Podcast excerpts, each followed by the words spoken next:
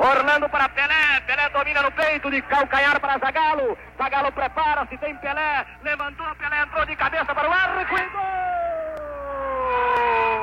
Repõe Garrincha para Djalma. Atira Djalma. Larga o arqueiro. Entrou, Vavá. Gol do Brasil! Correu pela ponta esquerda, fraiu o Paquete, passou por ele, lança a pelota Pelé, Pelé dominou, Carlos Alberto está livre, correu, Carlinhos, atirou, gol!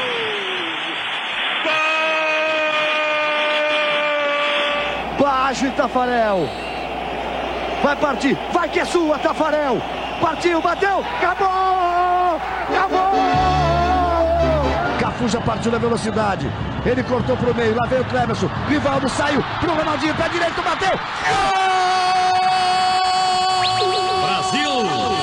45 de acréscimo. Agora, rapaziada, muito boa noite para você que está nos acompanhando ao vivo na Twitch ou no YouTube, olha aí a novidade do 45, e também no YouTube durante a Copa do Mundo. Ou muito bom dia, boa tarde, boa noite, boa madrugada para você que nos ouve pela internet. Lembrando sempre que o áudio desta live vai para o agregador depois de podcast do feed, como mais um episódio.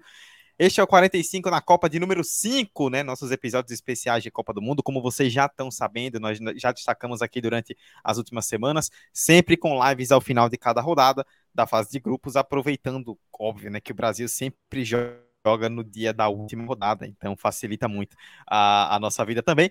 Como foi o caso de hoje, agora há pouco são pontualmente, né, para quem está ao vivo, 8 e 16 da noite de quinta-feira, dia 24 de novembro. Agora há pouco tivemos o encerramento da primeira rodada da fase de grupos com a vitória do Brasil. O Brasil fez 2 a 0 na Sérvia, um grande jogo da seleção brasileira contra um adversário difícil, muita coisa para a gente comentar. Vamos passar então por tudo, né, que rolou nesse Brasil e Sérvia. E depois vamos falar de forma geral pela primeira rodada, de, da primeira rodada, de todos os grupos, né? Destaques, decepções, pontos positivos e negativos, seleções que já estão aí na Berlim, né, dona Alemanha? Já vai ter que se virar aí nessa segunda rodada. Muita coisa para a gente comentar na live aqui de hoje. Lembrando que você nos segue, né, no nosso Twitter para ficar sabendo das novidades e no Twitter a gente está fazendo cobertura em tempo real do, dos jogos, né, da Copa. Então você nos segue no Twitter 45 de acréscimo na Twitch, twitch.tv barra 45 de acréscimo para acompanhar as nossas lives e as lives estarão também no YouTube durante esse período de Copa. Aqui no YouTube você é, se inscreve, pesquisa por podcast 45 de acréscimo, se inscreve, ativa o sininho para receber as notificações de quando entraremos ao vivo e você também nos segue no seu agregador. Pesquise por 45 de acréscimo no seu agregador de podcast e os áudios vão estar caindo lá dos episódios para você poder nos ouvir também quando quiser. Sem mais delongas, oito grupos já aconteceram aí de domingo para cá. Domingo tivemos apenas um jogo, e mais contando todos esses dias, todas as 32 seleções já entraram em campo, inclusive o Brasil hoje, e temos muito a comentar. Temos, além de mim, Eduardo Costa, apresentando mais uma vez aqui é, um episódio do 45, nossos queridíssimos que estão aparecendo agora, agora sim, antes estava pior, agora sim, tudo certo na tela. Hector Souza e Vitor Santos. É, Emerson Esteves, nosso queridíssimo Emerson, infelizmente não pôde estar presente, mas estamos representando aqui. Hector, boa noite. Você que certamente ficou muito feliz por ver que o novo herói nacional, pelo menos nos próximos quatro dias, brilhou no Fluminense antes de desbravar a Europa e agora dominar o mundo. Tudo bom? Boa noite. E aí, Dudu, e aí, Vitor, e aí, caro ouvinte. Meu irmão, o pombo tá voando, tá voando bonito. E eu tenho aqui orgulho de dizer que sou fã de Richarlison antes de virar modinha, viu? Antes de virar modinha, eu já admirava o futebol do cara e já dizia que ia ser uma grande estrela do futebol brasileiro, mas realmente fico muito feliz em ver o garoto brilhar, porque ele é realmente um garoto que parece ser muito gente boa, é, bem da cabeça e traz aí alegria para nossa seleção. Isso aí, Richarlison virou a nova sensação do país depois do que fez hoje. Vitor, é uma estreia que a gente imaginava que seria difícil e foi, mas que em determinado momento o Brasil acabou tornando tranquila e a gente vai falar bastante sobre isso, tudo bem? Tudo bem, Dudu, tudo bem, Hector, tudo bem que nos acompanha aqui no YouTube, na live, onde for. É assim, é aquela aquele primeiro jogo, aquele primeiro tempo muito nervoso, né? Então tava faltando muito gol. E por mais que pareça óbvio, né, quando a gente faz o gol, a gente tira um peso das costas e o Brasil tirou um peso que estava sentindo ali, talvez até o primeiro gol, e aí depois conseguiu relaxar muito na partida e poderia até ser mais. Poderia ser um 3, poderia ser um 4, poderia ser o um 5, porque tem muita gente boa nesse elenco. E as substituições mostraram isso, né? Exatamente, vamos falar bastante sobre todos esses detalhes aí que, que fizeram o, o Brasil sair com a vitória. Lembrando que você vem conosco, seja no YouTube, seja na Twitch, acompanhe com a gente o debate, venha, deixe seu like, espalhe a live para a galera, comente aqui no chat. O queridíssimo Henrique Gouveia já nos elogiando aqui, participando com a gente aqui no chat. Chegue você também participe, venha discutir conosco. Muito bem, é, Vitor, você não teve na nossa live de prévia na sexta-feira, então vou começar contigo. A gente já pode começar então falando desse Brasil 2, Sérvia 0, né? Jogo da seleção brasileira hoje.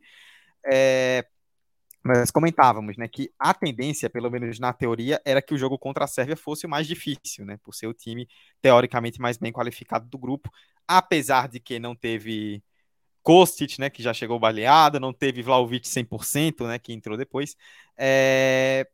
Mas o Brasil, é, apesar da sofrência em um determinado momento, eu não diria sofrência, mas no primeiro tempo, assim, foi um jogo mais truncado. A Sérvia fez um jogo difícil no primeiro tempo, no segundo tempo, acabou abrindo um pouco mais a porteira, o Brasil voltou melhor. E aí contou com, como eu falei no começo, né? Com o novo candidato a herói nacional dos próximos dias, um camisa 9 que não jogou tão bem no primeiro tempo, ficou meio perdido ali na marcação da Sérvia. Eu mesmo estava comentando lá no grupo, galera, acho que tá na hora do Richarlison sair. E de repente ele emenda dois gols e resolve o jogo pro Brasil. Cara, é, a relação do Richarlison com a seleção é muito particular, né? Acho que tem muitos jogadores que a gente fala, pô, eles se dão tão bem no time, né? E como é que não chega, não encaixa na seleção? E Richarlison vai, faz justamente o contrário. Mesmo que ele não esteja tão bem no seu time, e ele tem uma temporada um pouco abaixo no Tottenham, como todo time do Tottenham, mas ele veste a camisa da seleção e o cara, até quando ele no próprio jogo não tá bem, porque ele não fez um bom primeiro tempo, muito por conta não por incompetências próprias, por erros próprios, mas por conta mesmo da, do muro que a Sérvia criou, um muro de mais de dois metros, literalmente, com seus zagueiros que a Sérvia fez lá nesse, nesse jogo. E tava difícil sair o gol, tava difícil. Tentou o primeiro tempo, é, a atuação do Rafinha e do Vinícius Júnior foram muito boas. Rafinha errou bastante no segundo tempo, jogadas individuais que ele tentou, mas foi um cara que funcionou muito bem como essa válvula de escape, né? Quando não estava dando certo na troca de passe, tenta o corrida, dá um corte e corre. E o Rafinha tem isso, o Vinícius Júnior tem isso, mostrou também algumas jogadas. E aí, na hora da, da, da finalização, dá para quem sabe, e a gente tem um cara que sabe muito bem finalizar, Richarlison. Aproveitou a bobeira, aproveitou o rebote né, do chute de Vinícius Júnior, belo chute do Vinícius, e aproveitou mais um outro passo do Vinícius Júnior para fazer aquilo que ele fez, a maestria, o, o, gol mais bonito da rodada, né? Que a gente estava comentando aqui em off. É, pode ter um outro que a gente bote na lista, mas como é Brasil, como é a gente, vamos botar que é o gol na mais bonita da rodada, porque foi de fato. E, e meteu aquele golaço. Mostra que tem. É, mostra que tem é, técnica para dominar uma bola forte, para receber e girar bem o, o, o corpo e bater daquele jeito que foi. É bicicleta, é voleio, não importa. Foi um golaço. Ele bate forte, ele tira do goleiro e, e define praticamente a partida. E a partir daquele momento, Tite, o senhor Adenor, troca o time. Em outras Copas a gente vinha entrando. Ah, Copa 2010, a gente via Daniel Alves improvisado no meio para armar.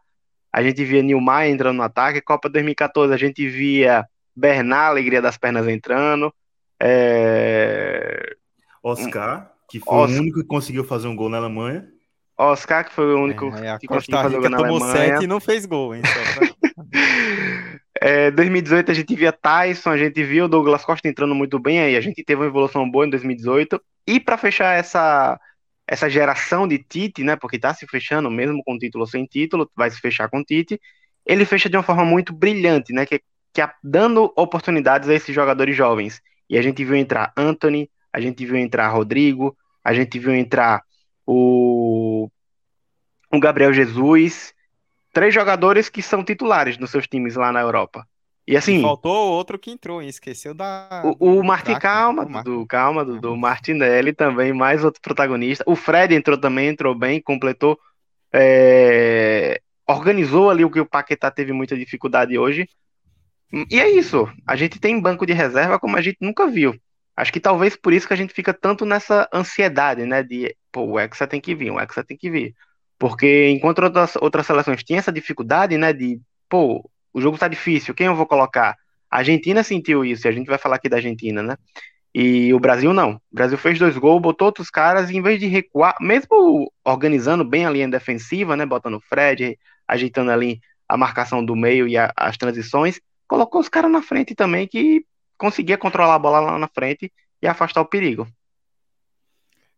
É, você tocou num ponto importante, Vitor, você, quando você citou o Fred, que acho que é legal a gente discutir isso, vou jogar para o Hector, que se a gente fizer uma retrospectiva, né, a partir do pegar o clima, que é uma coisa que a gente sente muito em Copa, né, o clima de pré-jogo, a discussão, o que é que está sendo comentado, falou-se muito durante a semana sobre o esquema, né, se o Tite ia com o Fred para reforçar o meio, se o Tite ia lançar Casemiro e Paquetá e partir com quatro atacantes, e do quão perigoso poderia ser isso, apesar de ser muito ofensivo e a gente gosta da ofensividade, do quão perigoso poderia ser, porque a Sérvia é um time muito físico, um time que tenta dominar no meio campo e o Brasil não teria, teria só o Casemiro ali para sustentar, entre aspas, o meio. Só que a gente viu acho que de forma muito clara por que, que o Tite escolheu isso, né? Porque ao sacar o Fred, ele colocou o Vini, e o Vinícius teve uma partida magistral, né? A gente acaba é, colocando o Richarlison como craque do jogo pelos dois gols, por esse vôlei espetacular que tá aí na foto que a gente viu, né? As fotos são incríveis, mas o Vinícius também foi um fator muito decisivo no jogo e a escolha do Tite, por mais que a gente é, considere possíveis perdas táticas, tecnicamente ela acabou se provando. Né? Sim, Dudu, com, com certeza. É, eu confesso que eu sou um dos que estava receoso com essa formação ataque total. Me lembrava muito do Brasfoot, que tinha as táticas lá. Equilibrado contra-ataque, ataque total. O é Tite é botou no ataque total, mas funcionou. Do meio para frente funcionou, mesmo que eu ache que Paquetá não fez dos seus melhores jogos, um dos seus melhores jogos hoje. Eu acho que ele tem mais a entregar no meio de campo do que o que ele criou hoje, mas a, as laterais do Brasil se desenvolveram muito bem, principalmente como você falou, o Vinícius Júnior. Ele é um, um, jogador que já demonstrou né, no Real Madrid o quão diferente pode ser, como pode fazer a diferença a jogada individual. E eu acho que o que se destaca no Brasil, que a gente não vê em algumas outras seleções, é justamente isso. A jogada individual que pode quebrar a defesa e fazer a diferença a qualquer momento. Então, é, do ataque do Brasil é isso. É, eu acho que ainda continuo com minha opinião que a defesa do Brasil não é a melhor, ainda é uma defesa frágil.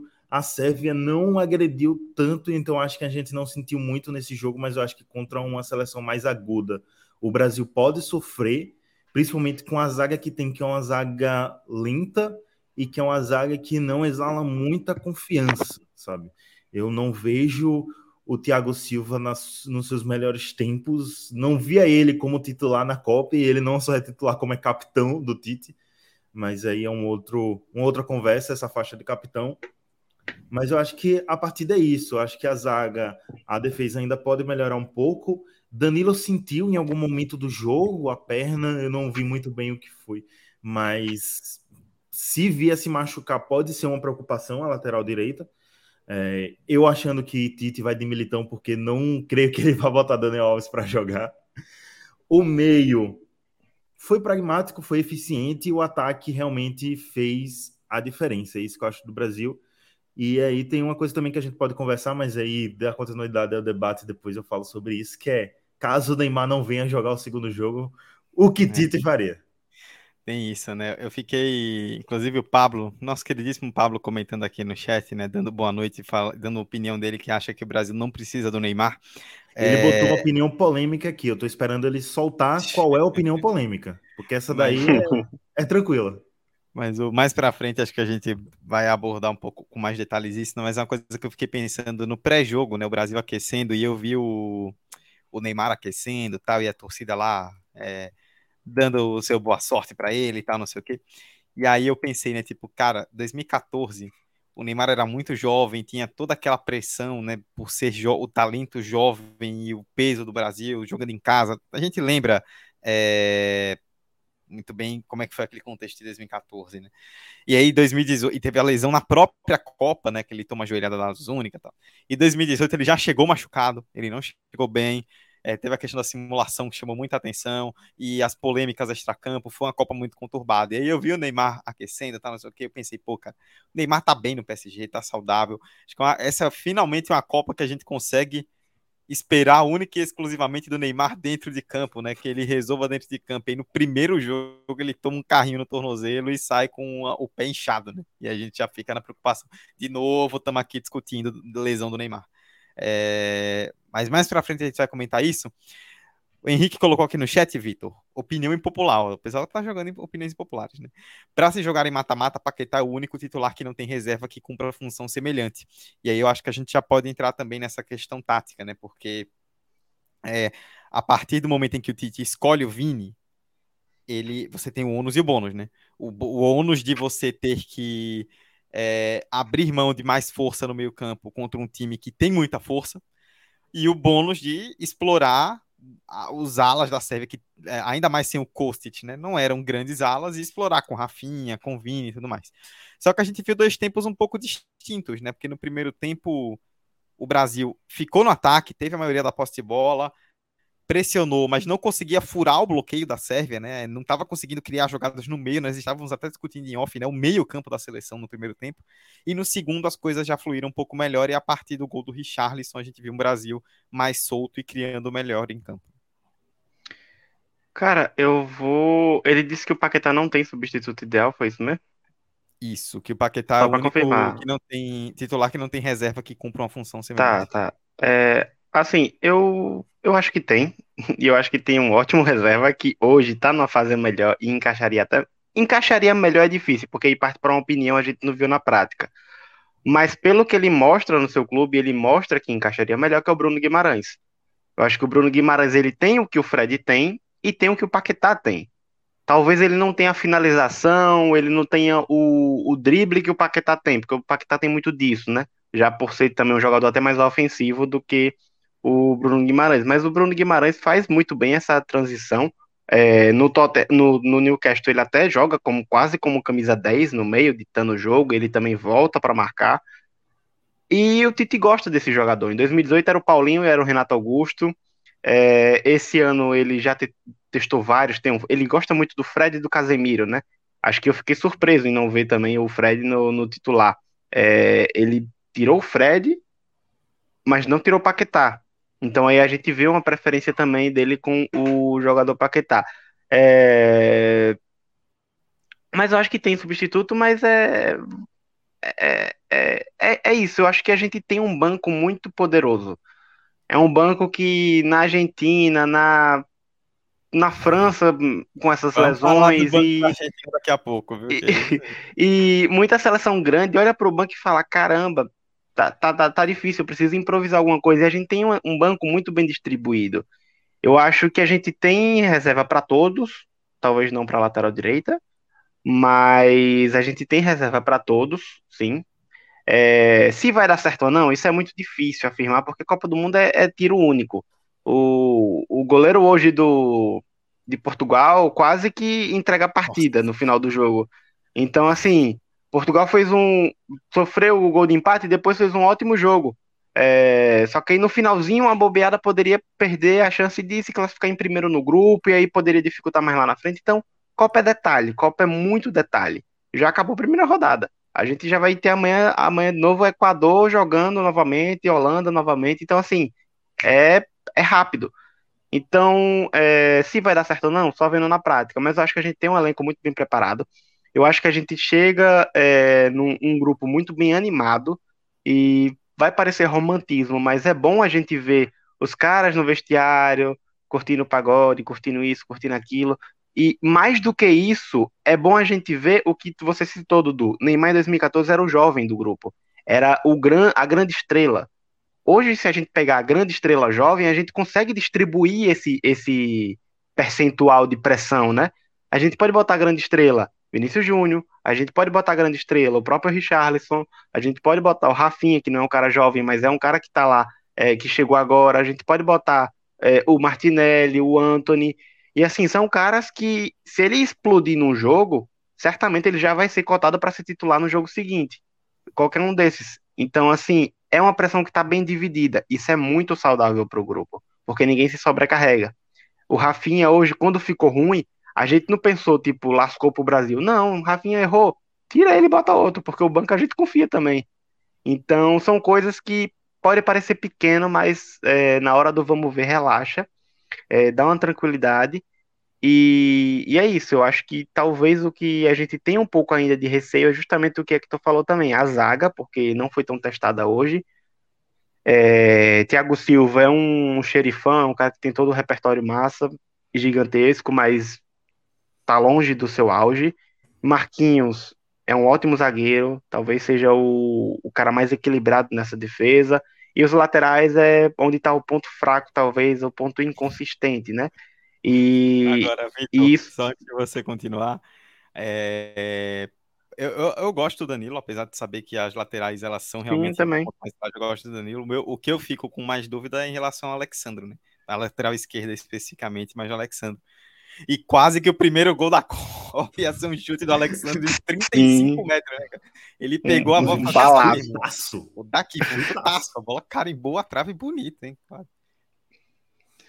É, e, e, mas é importante a gente ver que até Tite também. Esse, esse primeiro podcast nosso aqui vai. Ou oh, é, live vai ser só enchendo o saco de Tite e da seleção, mas porque mostra mesmo o resultado. Eu acho que quando a gente viu a escolação, a gente pensou, até no nosso grupo mesmo na off, pô, qual vai ser a formação tática desse time? É um 4-2-3-1? É um 4-3-3? É um 4-1-1? 4-2-4, sei lá. E a gente viu essas variações dentro do jogo. Teve momento que o Danilo era o terceiro zagueiro, e aí ficava Alexandro na ponta esquerda, Rafinha na ponta direita, e o Rafinha faz bem essa ala, porque ele já fez isso no Leeds, já fez isso em outros clubes. É, o Alexandro também faz bem essa ala e ajuda a deficiência dele, que é a parte defensiva. É, a gente viu um, 4-4-2, a gente viu um 4-2-3-1, então tem muita essa variação dentro do próprio jogo. Então, o técnico, Tite, parece perceber essa fragilidade das laterais, e por isso que não exige tanto delas lá na frente, que é o ponto fraco. O Danilo, quando ele partia para o ataque, ele já cortava para o meio e falava, Rafinha, se vira aí na ponta, porque eu não, não sei cruzar direito. É, então, assim, é bom perceber que o, o, próprio elenco tem noção dessa, dessa fragilidade e meio que se prepara para isso, né? Tem uma coisa que o Vitor pontuou que é bem bacana, que é essa pressão diluída, né, como o Vitor falou, nos jogadores. E uma coisa que eu estava pensando aqui, em comparação, eu acho que as duas últimas Copas, que a gente ficava muito, antes de começar a Copa, a gente ficava muito na, na dúvida, né? Que, qual a escalação? Quem na, na 2014, Filipão, e 2018 diz, né? Quais são, vão ser os jogadores titulares? E a gente pensava muito isso num sentido de desconfiança, sabe? Porque tinha jogadores ali que a gente tipo, ficava naquela dúvida: ah, será que vai mesmo entregar? E eu acho que nessa é diferente, principalmente do meio para frente. A gente fica: hum, qual vai ser o time titular? Porque a gente confia em mais jogadores do que o Tito pode escalar. Sim. É, então, eu acho que, um... que, tem esse detalhe. E isso é um ponto muito.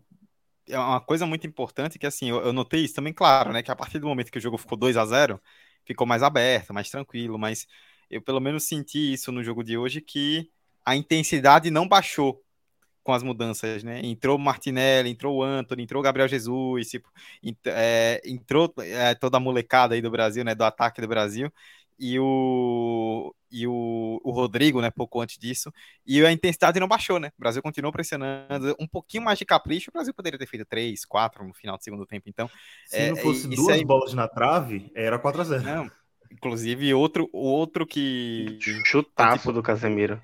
Pois é, outro, é, outro que merecia um gol, tá? Que o que jogou de bola o Casemiro hoje, cara, o Casemiro é espetacular, cara, no primeiro tempo ele comeu o meu campo da Sérvia sozinho, cara. Ele jogou muita bola hoje.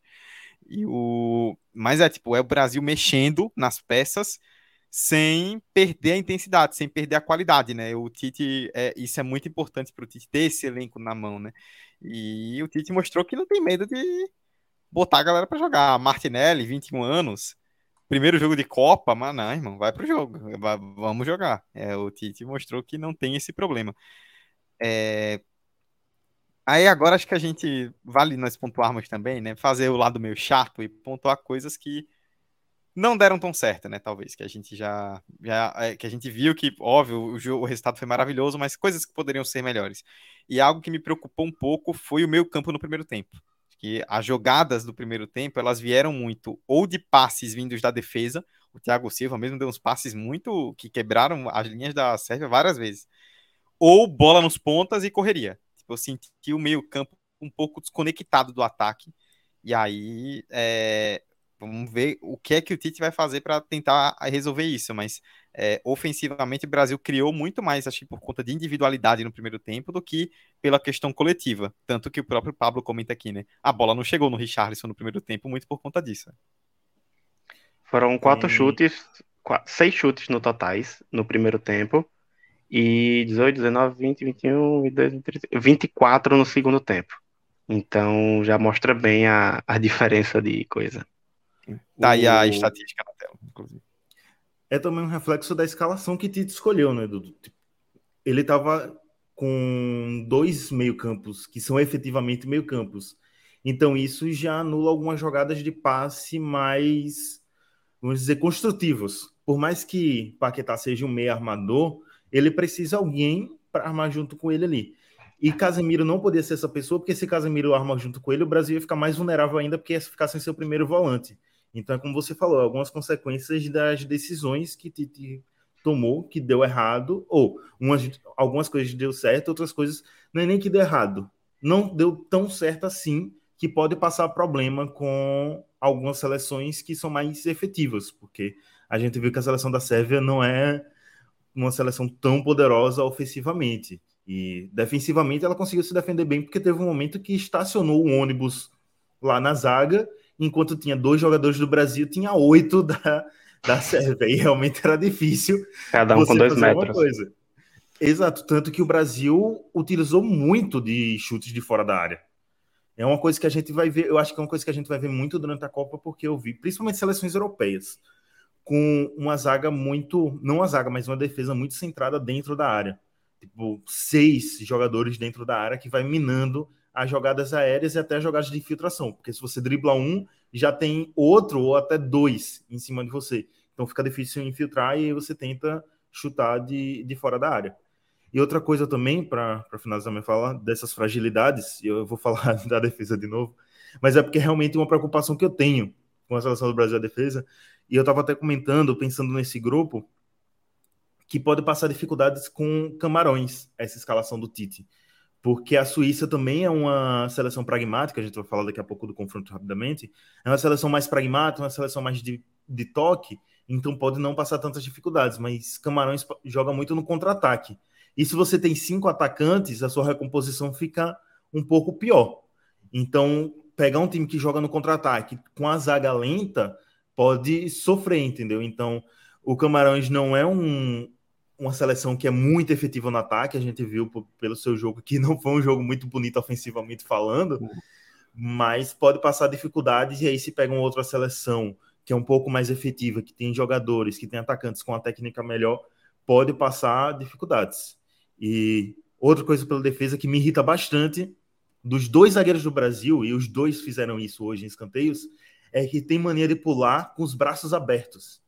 E Thiago Silva já demonstrou ah, isso. O Thiago Silva tem um vezes. histórico meio complicado de pênalti com o braço aberto, né?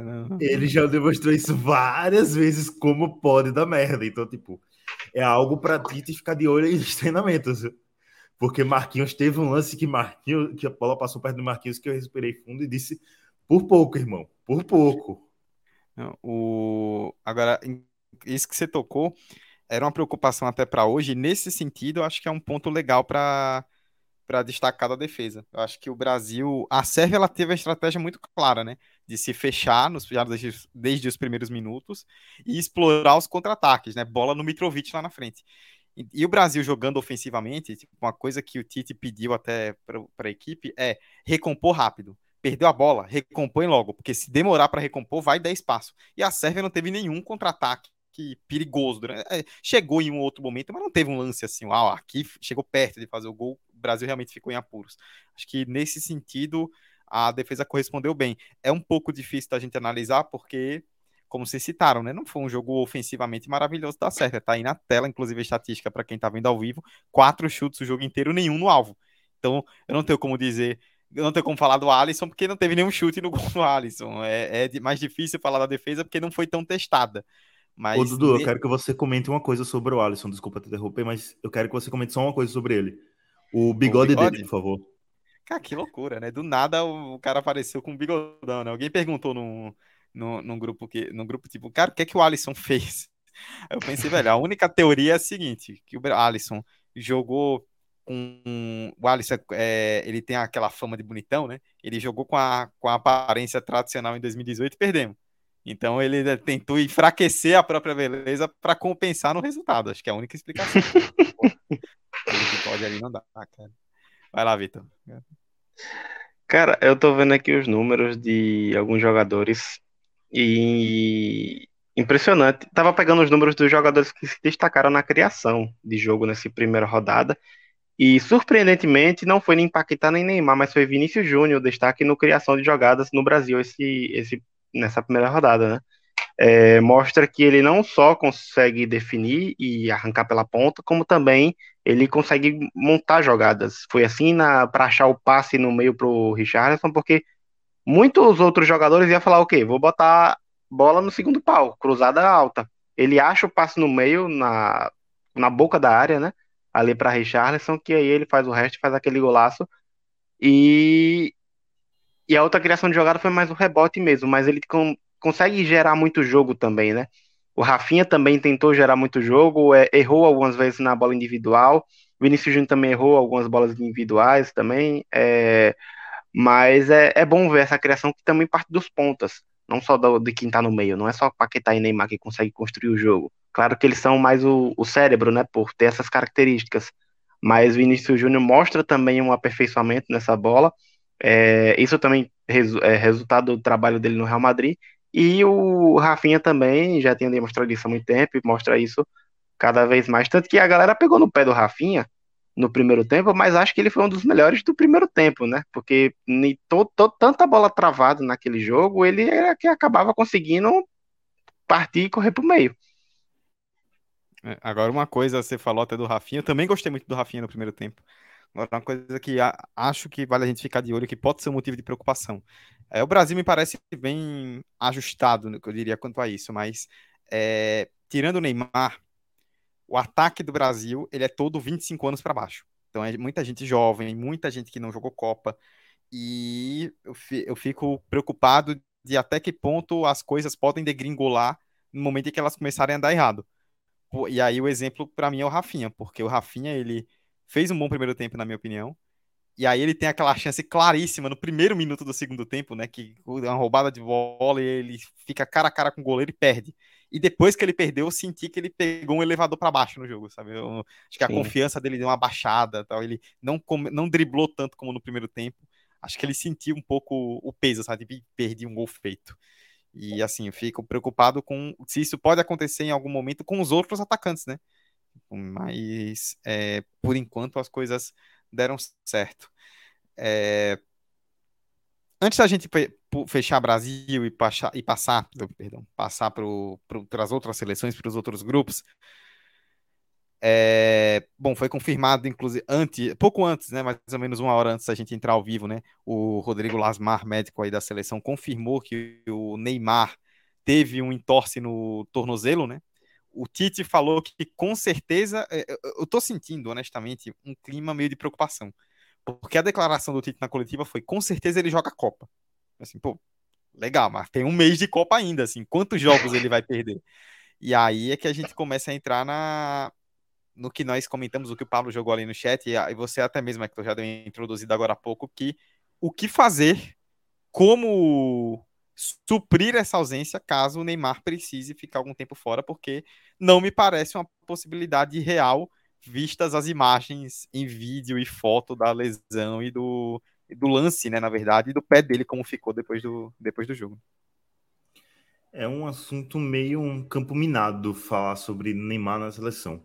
Eu acho que hoje, tecnicamente falando, ele não é mais unanimidade na seleção e tem peças que conseguem substituir ele e ser eficiente sem ele estando entre os 11.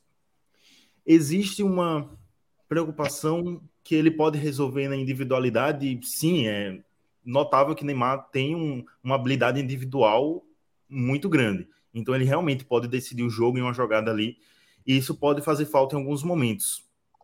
Uma outra coisa que você falou, né? O Brasil tem muitos jogadores jovens. Eu acho que tirando Gabriel Jesus, todo o ataque é estreante na Copa do Mundo, se eu não me engano. Então, realmente pode sentir essa pressão, talvez não na fase de grupos, porque são confrontos com seleções mais frágeis e podem. Duas bolas que surgem como as de hoje podem resolver o jogo, mas contra nas eliminatórias pode sentir a pressão. E aí Neymar poderia ajudar nessa pressão, sabe? Tendo uma cabeça mais firme e ajudando os mais jovens. Mas eu tenho minhas dúvidas se ele prestaria. Não é se ele prestaria fazer. Talvez ele tentasse fazer, mas se ele seria eficiente nesse papel porque existe também um, uma pergunta aí que ninguém, eu não vi uh, debates fazendo, mas o porquê Thiago Silva e não Neymar ser capitão da seleção brasileira, se Neymar durante algum tempo carregou a faixa de capitão. Eu não vejo Neymar num papel de liderança.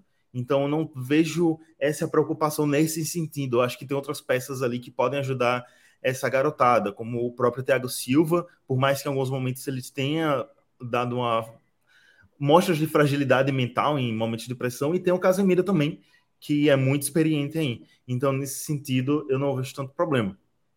Eu acho que a maior conversa é taticamente o que Tite faria. Se ele voltaria ao 4-3-3 e colocaria Fred ali, ou se ele iria suprir Neymar com algum outro atacante. É essa a minha maior dúvida, que fica aí com a saída de Neymar. Pelo que saiu aí da lesão dele, eu acho que ele não joga segunda-feira. Eu acho pouco provável, é. até para não. Mesmo que não seja uma lesão tão grave, mas como não é um confronto tão difícil, talvez ele vá no banco e para não agravar a lesão, eu realmente acho que ele não joga segunda-feira. Mas hoje eu não vejo a, a perda que é para a seleção como foi nas duas últimas Copas. É, o Neymar, só antes de você completar, Vitor, o, o, a, a, perdão, a Sérvia fez 12 faltas no jogo, né? Foram 12 faltas cometidas. E a estatística do SofaScore é que o Neymar sofreu 9 das 12. Inclusive, ele foi o jogador que mais sofreu falta, né? Pela estatística do SofaScore é, na primeira fase da Copa, com 9. E o segundo colocado foi o Gavi, em Costa Rica, com 5. Então, assim, ficou muito claro, né? Neymar pegava a bola com liberdade e era pancada nele. Os sérvios fizeram isso sem nenhum pudor. É, eu tô curioso para ver esse segundo jogo, caso se confirme a ausência de Neymar, né, o que é hum, 80%, 90% de esperado, é, para ver como o Tite vai montar esse time.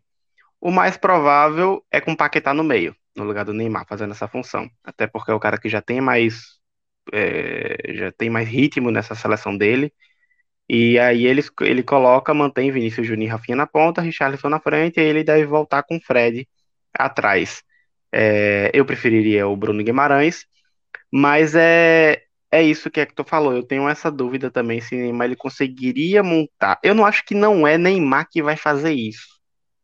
De corresponder essa essa esse equilíbrio de maturidade, de sentimentos e tudo, mas eu acho que ele automaticamente só por estar tá jogando passa. Acho que é muito diferente quando você tem muitos jovens no ataque e quando você tem muitos jovens e um cara experiente, mesmo que ele seja caladão, mesmo que ele seja é, não seja esse líder. É, Neymar não tem muita dificuldade de ser líder, isso a história dele já mostrou. Isso não é um menosprezo a ele, é só uma característica, e tudo bem não ser líder. Vinícius Júnior está longe de ser líder no Real Madrid, mas ele é um gênio no Real Madrid. E tudo bem. É, o problema é querer você colocar liderança no cara que não tem esse papel. E, e acho que assim, é, Neymar nunca teve essa característica de líder, mas é bom ter um cara experiente lá na frente. E aí eu acho que essa ausência dele pode um pouco pesar na cabeça da gorizada. Ah, então eu tenho que ser um pouco mais protagonista aqui. Ah, então já que Neymar não tá, eu posso me soltar um pouco mais. E isso pode trazer um pouco de perigo. É, é um risco. E aí é um pouco, eu acho que talvez seja um pouco parecido com o que rolou em 2014, né? É, não é Neymar que tá no, no time, então quem é que vai ser? É, é, o Hulk, é o Bernard, é o Oscar, Então, assim, é... e não eram caras jovens todos, né? Mas eram caras que pegou essa responsabilidade para si. E, e, a, e, isso é muito perigoso. A outra parte, e é a parte tática, eu tenho um mínimo receio da forma como o Tite pode montar o time do Brasil mais para frente. Porque hoje ele deixou claro, deixou um pouco claro, não 100% claro, porque cada jogo é um jogo, que ele prioriza de fato velocidade e prioriza colocar os pontas. Ele tira Neymar e ele perde o cara do meio, do centro. E aí vai o Fred para frente. O Fred tenta essa, essa movimentação de ataque. E ele deixa Rodrigo, ele deixa Gabriel Jesus, ele deixa o Anthony e deixa o Gabriel Martinelli. Nenhum desses, nenhum desses tem característica de construção. Então fica Exato. algo muito parecido eu lembrei muito das, do Brasil campeão olímpico em 2016. Era um Brasil que jogava com dois caras no meio, que era Renato Augusto e. Quem era o volante, meu Deus? Não lembro agora de cabeça. Era Renato Augusto e mais alguém, e era quatro Paulinho, atacantes. Né? Paulinho? Paulinho? Tô tentando me recordar aqui. Mas era um, é um, algo parecido, que era dois era 4 2 4 E aí ficava Renato Augusto e mais algum no meio. É... E foi algo muito. Até saiu isso parecido no primeiro tempo, né? E quatro caras na frente enfiado, armando. Hora ou outra, um desses quatro voltava, porque é rápido, e tinha o gingado do drible, e tentava mandar pro ataque. Só que assim, num jogo muito difícil, você precisa desse construtor. E tá muito claro que Everton Ribeiro, que é um construtor que tá na reserva, que Bruno Guimarães, que é um outro construtor um pouco mais recuado, que também tá na reserva, que ele tá em prateleiras abaixo de Anthony, tá na prateleira abaixo, de Gabriel Jesus, tá na prateleira abaixo, de Rodrigo, tá na prateleira abaixo, é, não sei de Martinelli, porque Martinelli entrou hoje talvez pelo placar mais folgado e tentou testar ele, talvez, não sei. Mas construtor na reserva a gente tem Bruno Guimarães e Everton Ribeiro. E são caras que têm pouca minutagem na seleção. E na hora do vamos ver, isso pode pesar. Vamos ver como é que Tite vai se portar no meio desse jogo, porque nem sempre é só você colocar um monte de atacante. Beleza? O ataque funciona dependendo do jogo, cada estratégia é estratégia. Mas num time mais fechado, num time mais difícil, num time mais de controle de bola, como a Espanha que a gente pode pegar, como a Alemanha que a gente pode pegar, como o próprio Portugal que a gente pode pegar já nas oitavas, dependendo dos resultados aí do chaveamento, são times que a gente precisa trabalhar mais a bola. E aí a gente precisa desse cara no meio. É, acho que esse é um ponto importante, assim, não, eu acredito, eu concordo com você, eu acredito que ele iria de Paquetá é, e reforçar o meio, porque não é só botar atacante, né, que o Neymar joga naquela posição, porque ele tem uma característica de construção que outros Sim. atacantes não têm. Até o Henrique pergunta aqui no chat se ele iria de Rodrigo na vaga do Neymar. Eu honestamente não. acho que não, e eu acho que ele iria com o Rodrigo se o Richarlison não pudesse jogar, talvez. Porque o Rodrigo no Real Madrid tem feito essa função de falso 9, né? Ele vai como um coringa. Mas jogando mais atrás, eu não vejo que isso poderia acontecer. Agora, só para finalizar Neymar e a gente poder passar, é, eu acho que tem dois pontos. Primeiro, é, o Brasil ele precisa de um Neymar bem para ir longe, isso é um fato. O Neymar, tecnicamente, é o grande jogador assim, da, da seleção. A gente tem outros jogadores muito bons, muito fortes, mas tecnicamente o Neymar acaba sendo a grande referência, inegável.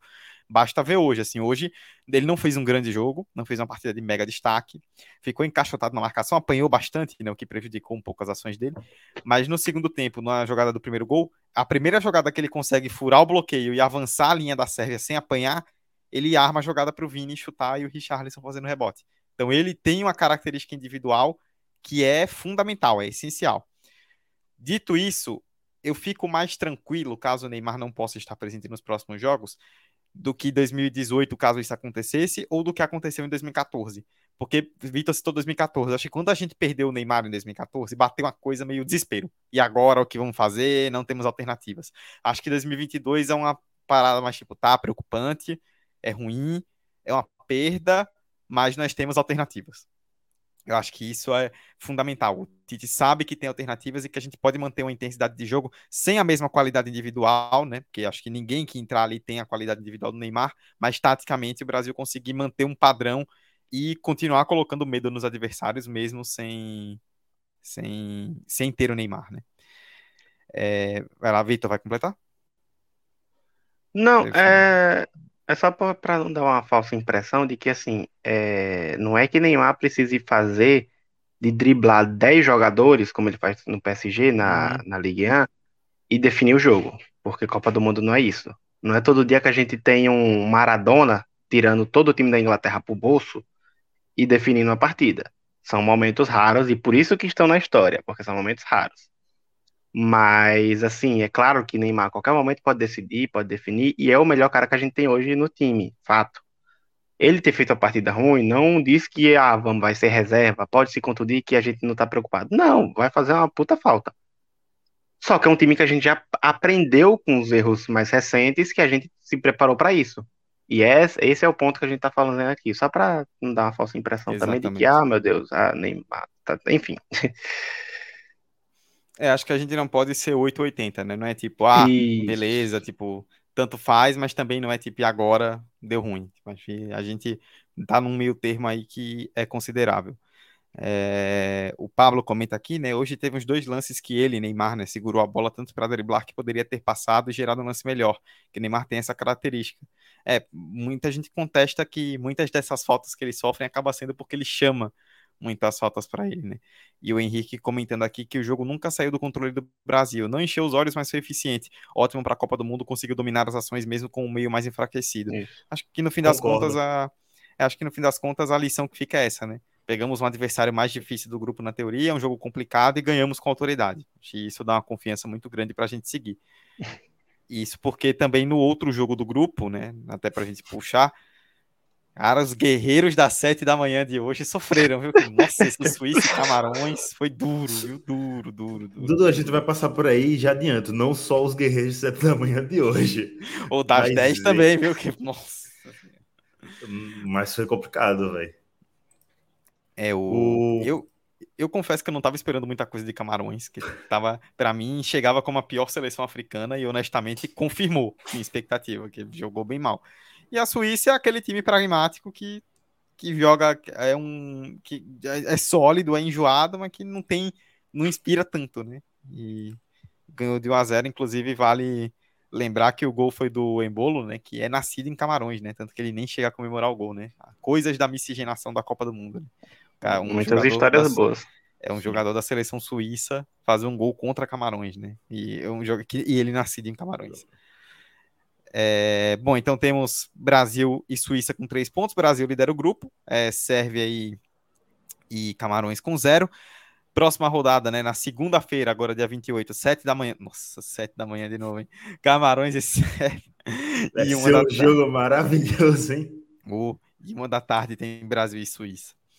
É, como as nossas lives elas estão sendo sempre ao final de cada rodada, então a gente vai aproveitar para passar por toda a primeira rodada que acaba hoje. É, vamos de grupo a grupo e a gente faz alguns destaques de jogos, de atletas específicos, de coisas para a gente ponderar. Vou começar então pelo grupo A, né? O primeiro grupo, foi o grupo que abriu a Copa no último domingo, domingo dia 20, tivemos 2 a 0 para o Equador contra o Catar no jogo de abertura. E na segunda-feira, no dia seguinte, um 2 a 0 para a Holanda contra a Senegal. A gente até fez um space no Twitter na segunda, né? Então falamos bastante de Holanda e Senegal. Mas, assim, é... a gente, Hector, pelo menos de acordo com a nossa projeção, não fugiu tanto. Acho que a Holanda começava com o time mais forte e acabou provando isso. Mas eu confesso que eu fico ansioso para na segunda rodada. Quer dizer, na terceira rodada, na verdade, a gente vai ter um Equador e Senegal que tende a, a, ainda é, tende a ser um jogo de vida ou morte, né? Pelo, pelo contexto do grupo, parece que vai ser isso. Antes de começar meu comentário, Dudu, só dizer pra galera aí que não segue o Twitter do 45, seguir, arroba 45 Decréscimo no Sim. Twitter, que a qualquer momento nessa Copa do Mundo que a gente está ensandecido, pode pingar um space e a Exatamente. gente falar lá do Copa do Mundo do nada. Então, sigam. E falando desse grupo, eu acho que foi dentro do que a gente pensava, só o futebol não foi dentro do que a gente pensava. Acho que está ainda mais abaixo do que a gente esperava. É, passando rapidinho por cada seleção, né? O Catar é a pior seleção da Copa do Mundo nessa primeira rodada fácil. Meu Deus do céu, que seleção tenebrosa. E em contrapartida teve o Equador, que também não apresentou um futebol de encher os olhos, mas tem um cara que quando a bola chega nele, ele se provou muito eficiente, que é o Erne, é, Valência, né? O Valência fez aí, tem mais gols do que jogos em Copa do Mundo, tem cinco, jogos, cinco gols em quatro jogos, e foi muito eficiente. O Equador fez um jogo bom para o que a gente esperava da seleção do Equador, fez é, envolveu o Catar, só que a preocupação é essa: o jogo do Equador foi bom porque a seleção é boa ou foi bom porque a seleção do Equador do Catar é muito ruim? E aí fica essa curiosidade que você comentou da Holanda, né? Eu acho que a Holanda, é, sim, pelo que pareceu assim assistindo, é que a, que a seleção tinha sentido a pressão de voltar para a Copa do Mundo depois de, de, ter ficado fora em 2018 e também não apresentou um futebol muito vistoso na, na primeira rodada, apesar de ter conseguido ganhar o jogo, né? Ganhou o jogo por 2 a 0 de Senegal em dois gols que eu considero dois gols meio achados ali no jogo que estava meio morno. E de Senegal mostrou como sentiu falta de Sadio Mané no ataque. Começou tendo as melhores chances, mas não foi eficiente. É um time que mostra que tem vontade de jogar, que quer passar de fase, só que você percebe que tecnicamente ainda falta para o time, para Senegal. Apesar de eu achar que é uma seleção que está muito arrumada, está muito ajustada, o técnico, que é jogador, né, o grande jogador do Senegal, Cissé, conseguiu fazer um, um bom arranjo com o time que tem. E eu gostei do jogo de, de Senegal, principalmente no primeiro tempo, apesar de ter saído com a derrota e não ser uma seleção muito eficiente. É, eu acho que Senegal mostrou duas coisas. Mostrou que pode aprontar, e esse jogo contra o Equador vai ser um jogo muito bom. Talvez o Equador, ao mesmo tempo que Senegal parece que sentiu muita falta de Mané, mas talvez não tenha sentido, dá uma sensação de que o Equador, Equador pode aprontar, mas também não tanto. Por quê? Porque eu acho que o Equador pegou um, um time muito fraco, isso é óbvio, e ficou muito essa sensação que, tipo, é, beleza, é um time é, organizado tudo mais e tal, mas é o Catar, né? Vamos, vamos, vamos com calma. E Senegal se mostrou um time muito organizado. Senegal deu trabalho para a Holanda. O gol da Holanda foi achado e foi achado pelo melhor jogador do, do time da partida, que foi o, o Frank de Jong. É, assim, o melhor jogador disparado e errando muito, porque o problema da Holanda era eles não chutavam. Eles chegavam no ataque e não chutavam. Parece que tava esperando aparecer Van Persie, tava esperando aparecer Robin, alguma coisa assim para poder atacar porque eles queriam entrar tocando a bola de um lado para o outro. E, e, isso em Copa do Mundo não dá para não dá para acontecer. Eu acho que a Holanda ainda tem um time que pode melhorar muito, pode mostrar um ótimo rendimento pelas peças que tem, não só o De Jong, mas só foi o De Jong que jogou bem nessa partida praticamente. Os laterais que aprontam, é, o Dumfries e o Blind não jogou tão bem. É, e o jogo foi muito truncado para a Holanda. Acho que o Senegal aprontou mais até, é, mostrou muita qualidade na, na no meio campo mesmo, na forma de se organizar com o time da Holanda e tudo, e por pouco não conseguiu fazer o gol, e se fizesse o gol, complicaria muito a vida da Holanda, mas é isso, né, acabou não, não fazendo e pecou, e aí a, a ausência do Mané, a ausência do cara que, para finalizar, porque a gente achava, não, o Senegal não vai chegar, mas o Senegal chegou, o problema mesmo foi essa, esse cara lá na frente para falar, não, deixa que eu resolvo. E aí, se tivesse o Mané, a coisa seria bem diferente. Acho que é isso. E no grupo, acho que o destaque mesmo ficou para De Young. É, foi o cara que, pô, ele marca, ele constrói, ele finaliza, ele faz tudo. E é um, acho que é um dos destaques nessa primeira rodada. Só para deixar meu destaque do, do desse grupo, para a gente uhum. fazer essa tabelinha e deixar um destaque para cada grupo, por favor. Eu vou de Valência. Eu acho que Valência mostrou que Equador pode ter força aí para passar de fase, então eu vou de, de Valência. É, o cara fez um hat-trick no primeiro tempo, né? Um deles que, que não valeu. Coitado, velho. Eu fiquei com muita pena dele. Mas o. Eu iria destacar o Valência também, mas é, como ele já foi um destaque natural, né? Eu queria, e você mesmo citou, eu queria citar um cara que talvez não tenha ganhado tantos holofotes, né? Mas que muito interessante, que a Holanda é treinada pelo Vangal, e o Vangal é invencionista, né? O Vangal é um ótimo treinador, mas ele tem umas invenções que são dele, né? Foi ele que oito anos atrás trocou de goleiro aqui na disputa de pênaltis em Salvador, é, e deu certo, né? Naquele Holanda e Costa Rica. E a Holanda, ela tá com uma dificuldade muito grande de goleiro, né? O Silas não tá bem, não chegou a ser convocado e tudo mais. E ele colocou o Noppert pra, como titular nesse jogo é, contra Senegal, e foi o primeiro jogo do Noppert com a camisa da Holanda. Ele tem 28 anos, Sim. nunca tinha jogado pela seleção, jogou segunda e jogou muito bem, fez ótimas defesas. Se não fosse ele, a Holanda talvez não tivesse ganho. E Sim. eu vou destacar porque é um desses personagens improváveis de Copa, né? A gente vai passar por alguns deles aqui nessa, nesse resumo da primeira rodada. É, Dudu, então é, é válido isso, citar também. Oh, desculpa. é válido citar nesse grupo também dessas histórias malucas, o Rodrigues do Equador, que joga na segunda divisão do Equador e foi convocado para a seleção e entrou em campo e quase mete um gol também. Então, é, histórias de Copa do Mundo. Pois é, inclusive o, o Henrique falando aqui, ó, que Senegal e Equador vale vaga, né? Olho amanhã. É, amanhã a gente já começa com a segunda rodada, né, da, da fase de grupos. Amanhã, 10 da manhã, nesse grupo A, tem Catar e Senegal, e uma da tarde, Holanda e Equador. Então, vamos ficar de olho aí. É, e é muito interessante, né? Inclusive, já vale a gente citar isso, que como são dois grupos por dia, e esses grupos que jogam no mesmo dia são os que se chocam no mata-mata logo de cara, a partir da segunda rodada a gente já vai começar a cada dia ter uma noção maior de quem pode se enfrentar mais à frente, né? A partir de agora a gente vai poder calcular isso com mais calma. Grupo B. Grupo B teve, né, também na segunda-feira, dia 21, 6 a 2 da Inglaterra no Irã e o empate entre Estados Unidos e Gales. E aí, Victor, é, não tem como a gente não citar, né, quando a gente passa por favoritos, é, times que estão chegam com boa condição, apesar às vezes de algumas desconfianças, é Inglaterra, né? Tudo bem que o Irã não demonstrou muita resistência, mas 6 a 2 logo de cara, jogando o que jogou, a Inglaterra que chegou pressionada, né? O Southgate chegou muito pressionado, tira um pouco desse peso e já deixa o time mais leve e dá aquela sensação de que se a gente se organizar aqui, dá para chegar longe. Dá, dá para chegar bem longe. É, é, é, né? A Inglaterra sempre dá essa sensação de que, pô, é um, um time que a qualquer hora, quando encaixar, vai voar. E de fato vai. O problema é. Vai encaixar? É, encaixou contra o Irã, beleza. Passou desse primeiro teste. É, mas com todo respeito ao Irã também. E assim, mostrou que a Inglaterra se encaixava voa, mas também mostrou que o grupo da Inglaterra é mais fraco do que a gente imaginava. Porque o outro jogo, meu Deus do céu, que jogo horrível.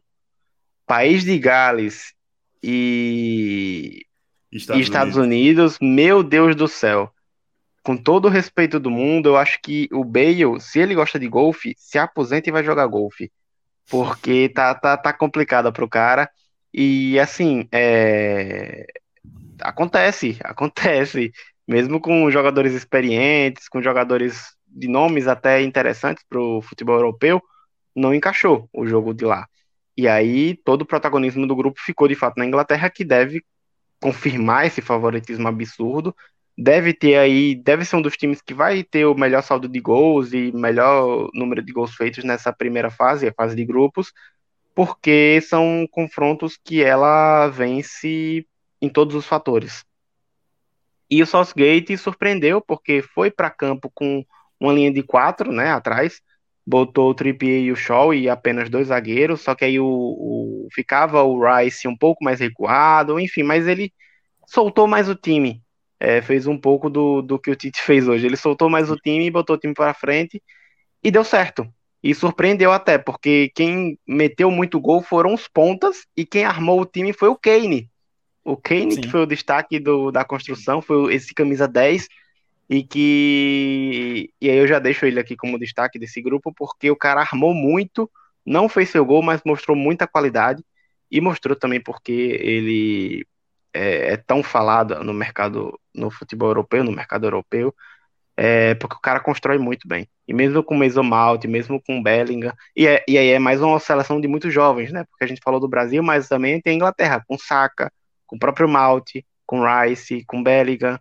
Então é um time que também pode precisar desse cara mais experiente no time. Então vale ficar, vale ficar de olho. É uma seleção muito inconsistente, mais pelo seu, pelo que está no banco de reservas, que é o Southgate. Mas quando encaixa, vai, vai bem. É um, uma seleção para ficar muito de olho e que deve fazer facilmente nove pontos nessa primeira fase. Eu vou começar falando sobre outro jogo, porque eu vou ser mais rápido e depois eu entro na Inglaterra. que, assim, Estados Unidos comprovou que só tá na Copa porque o nível da CONCACAF é muito baixo. E aí ele conseguiu essa vaga muito arrastada, em terceiro lugar. Porque a seleção realmente é muito fraca e não apresentou um futebol vistoso de Copa do Mundo de jeito nenhum. E do País de Gales só tenho a dizer que Bale assinou seu lugar na lista de ex-jogadores em atividades, porque ele só apareceu no jogo para fazer o gol de, de pênalti e foi isso, sabe? Foi um jogo bem triste de se assistir e não, vejo com muita emoção os jogos dessas duas seleções. Eu acho que a Inglaterra pode passar tranquilo nesse grupo se jogar o que jogou contra o Irã. E aí, entrando no jogo da Inglaterra, eu achei o início de jogo meio estranho, vou confessar. Eu fiquei assim pensando os primeiros 10 minutos, hum, será que vem aí a primeira zebra já, segundo dia de Copa, pá? Só que aí a Inglaterra depois tomou conta do jogo, depois do gol de Bellingham, aí, meu irmão, não teve jeito, só Inglaterra, Inglaterra, gol atrás de gol. E foi um time que funcionou muito bem. Eu concordo com o Vitor que o problema da Inglaterra pode ser o seu treinador, que pode fazer alguma merda aí no meio do caminho, mas pelo menos no primeiro jogo fez um trabalho muito eficiente. Kane jogou demais. O que ele jogou é brincadeira. Quem for olhar assim, as estatísticas do jogo, só os números, pode dizer: ah, o centroavante que não fez gol, não deu muitos chutes. Mas se você vai olhar ele taticamente no jogo, meu irmão, que esse cara fez, ele demonstrou que é o craque, ou pelo menos um dos craques dessa seleção. Então a seleção para ficar de olho aí, a gente achou que poderia não enfrentar, não dar muito perigo, por ser uma seleção ainda em preparação, mas já é uma seleção que, para mim, veio preparada. Só que aí é aquela, aquele asterisco, jogo contra o Irã, que não é essas coisas todas. E para finalizar, eu estava em dúvida de quem dá o craque aí, assim, o destaque do grupo, como o Vitor deu pro, pro Kane, eu vou dar pro Saka, que para mim é um jogador que às vezes é injustiçado, para mim sempre foi um bom jogador. Dudu fica feliz aí, é o do seu lado, torcedor do Arsenal. E também fico feliz pelo Saka e boto aqui no bolo também o Rashford e o Sterling, porque foram jogadores que perderam os pênaltis da semifinal da, da Euro, é verdade, né? sofreram muitos ataques racistas que não tem nem a ver com futebol, e aí deram a volta por cima e fizeram gols. O Saka fez dois gols, então meu destaque aí vai para o Saka.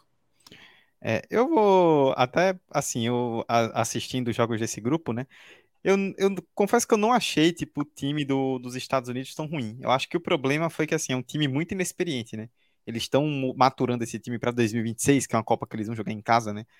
E, tipo, senti que eles fizeram um primeiro tempo bem melhor do que Gales, mereceram sair na frente no primeiro tempo, mas depois acho que o time deu uma baixada meio natural, assim, sabe? O time sentiu um pouco o peso do jogo completo, tanto que o pênalti que o Bale sofre é um pênalti bizarro, né? Tipo, o Bale ajeita a bola de costas pro gol, na entrada da área, e toma um, um tackle, né? Falando de Estados Unidos, né? Ele tomou um tackle por trás completamente inexplicável, né?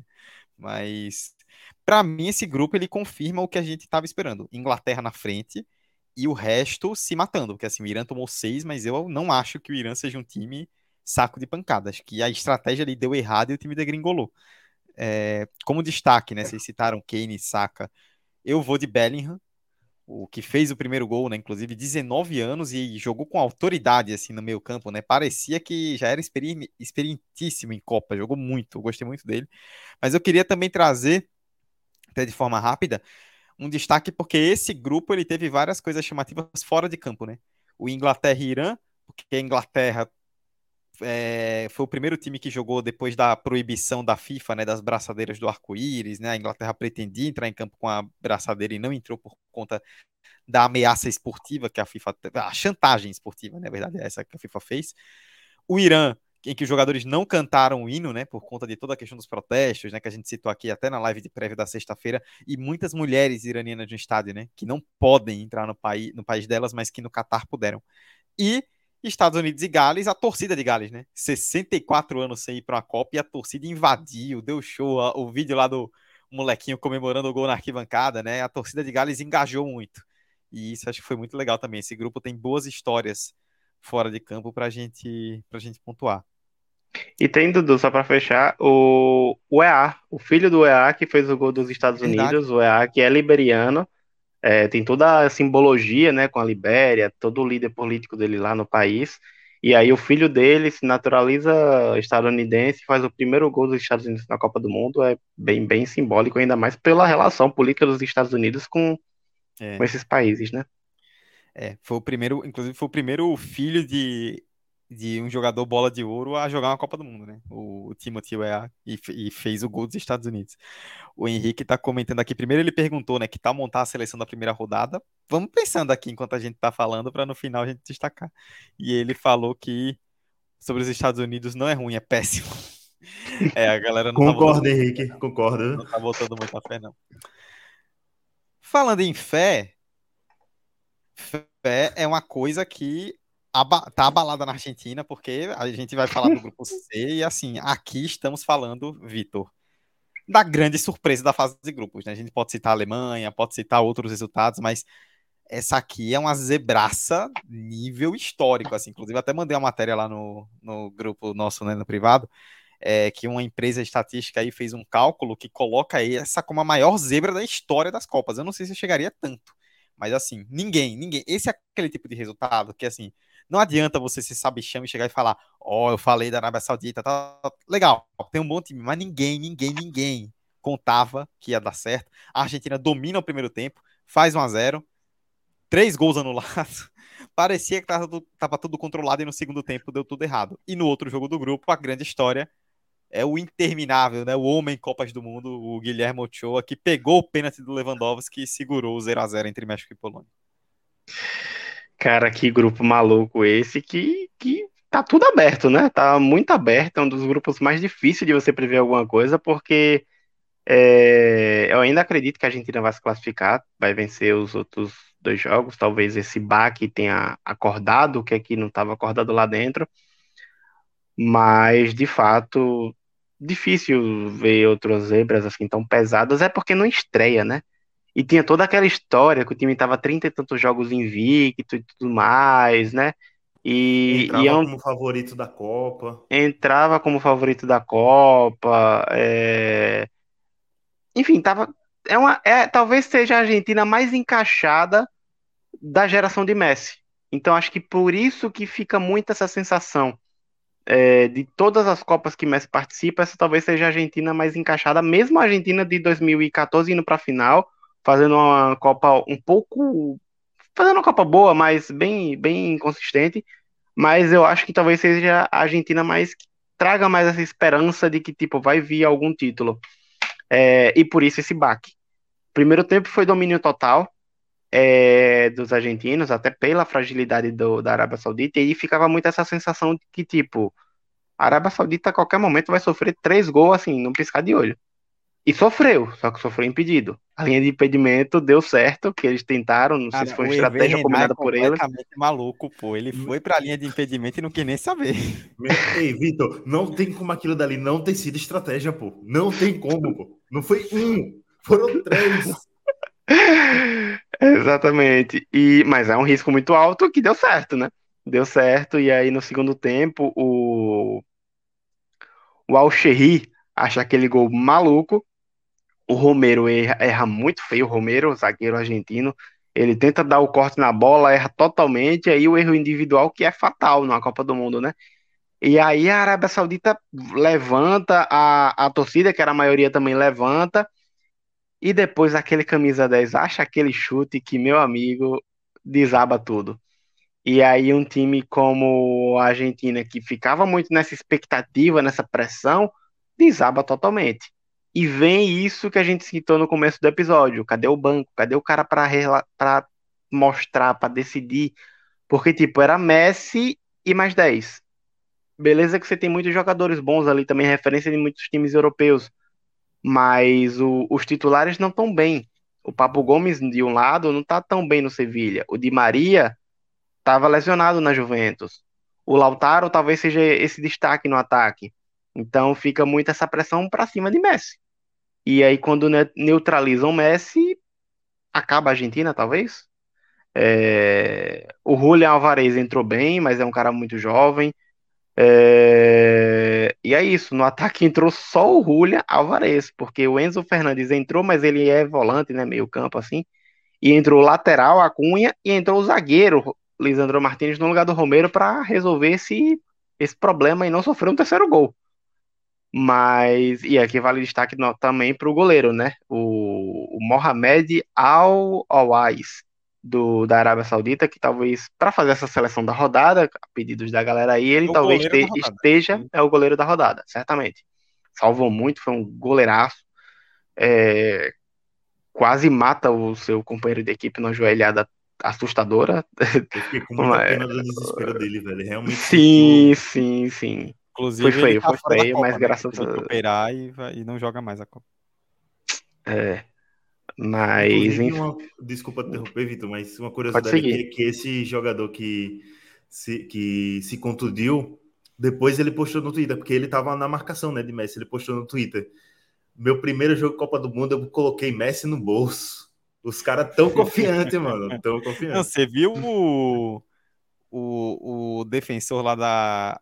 Acho que foi o Al-Amri, não tô lembrado qual foi o defensor da Arábia Saudita que deu uma chegada lá no Messi depois no, no jogo, bateu nas costas dele e falou: "Ô, irmão, aqui você não se cria, não, hein? É, confiança lá no teto da Arábia Saudita.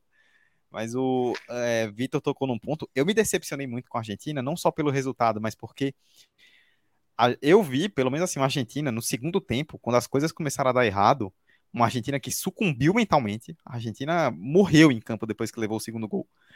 E uma Argentina que me lembrou os piores momentos da, da era Messi, de tipo, tá ruim, bola no Messi, bola na área. Bola no Messi, bola na área. Tipo, não teve criatividade, não teve alternativa. O Lo Celso, que é o costume ser esse jogador, perdeu a Copa por lesão e mostrou que foi uma grande falta, né? Tá fazendo falta para Argentina. E o que mais me pegou foi isso, uma seleção que vinha muito forte, muito bem treinada, muito bem ajustada. Quando foi colocada nas costas na parede, ficou sem reação. E vai pegar o México no sábado. A Argentina e México têm uma rivalidade grande no futebol. E se a Argentina não ganhar, ela fica em apuros para essa, essa rodada final. É, Foi um jogo muito louco. Eu acho que, a- que a- o resumo desse jogo é isso. Como o Vitor falou, a linha de impedimento da Arábia Saudita funcionou muito bem, o que é uma coisa muito absurda. Eles não terem conseguido furar esse impedimento nenhuma vez.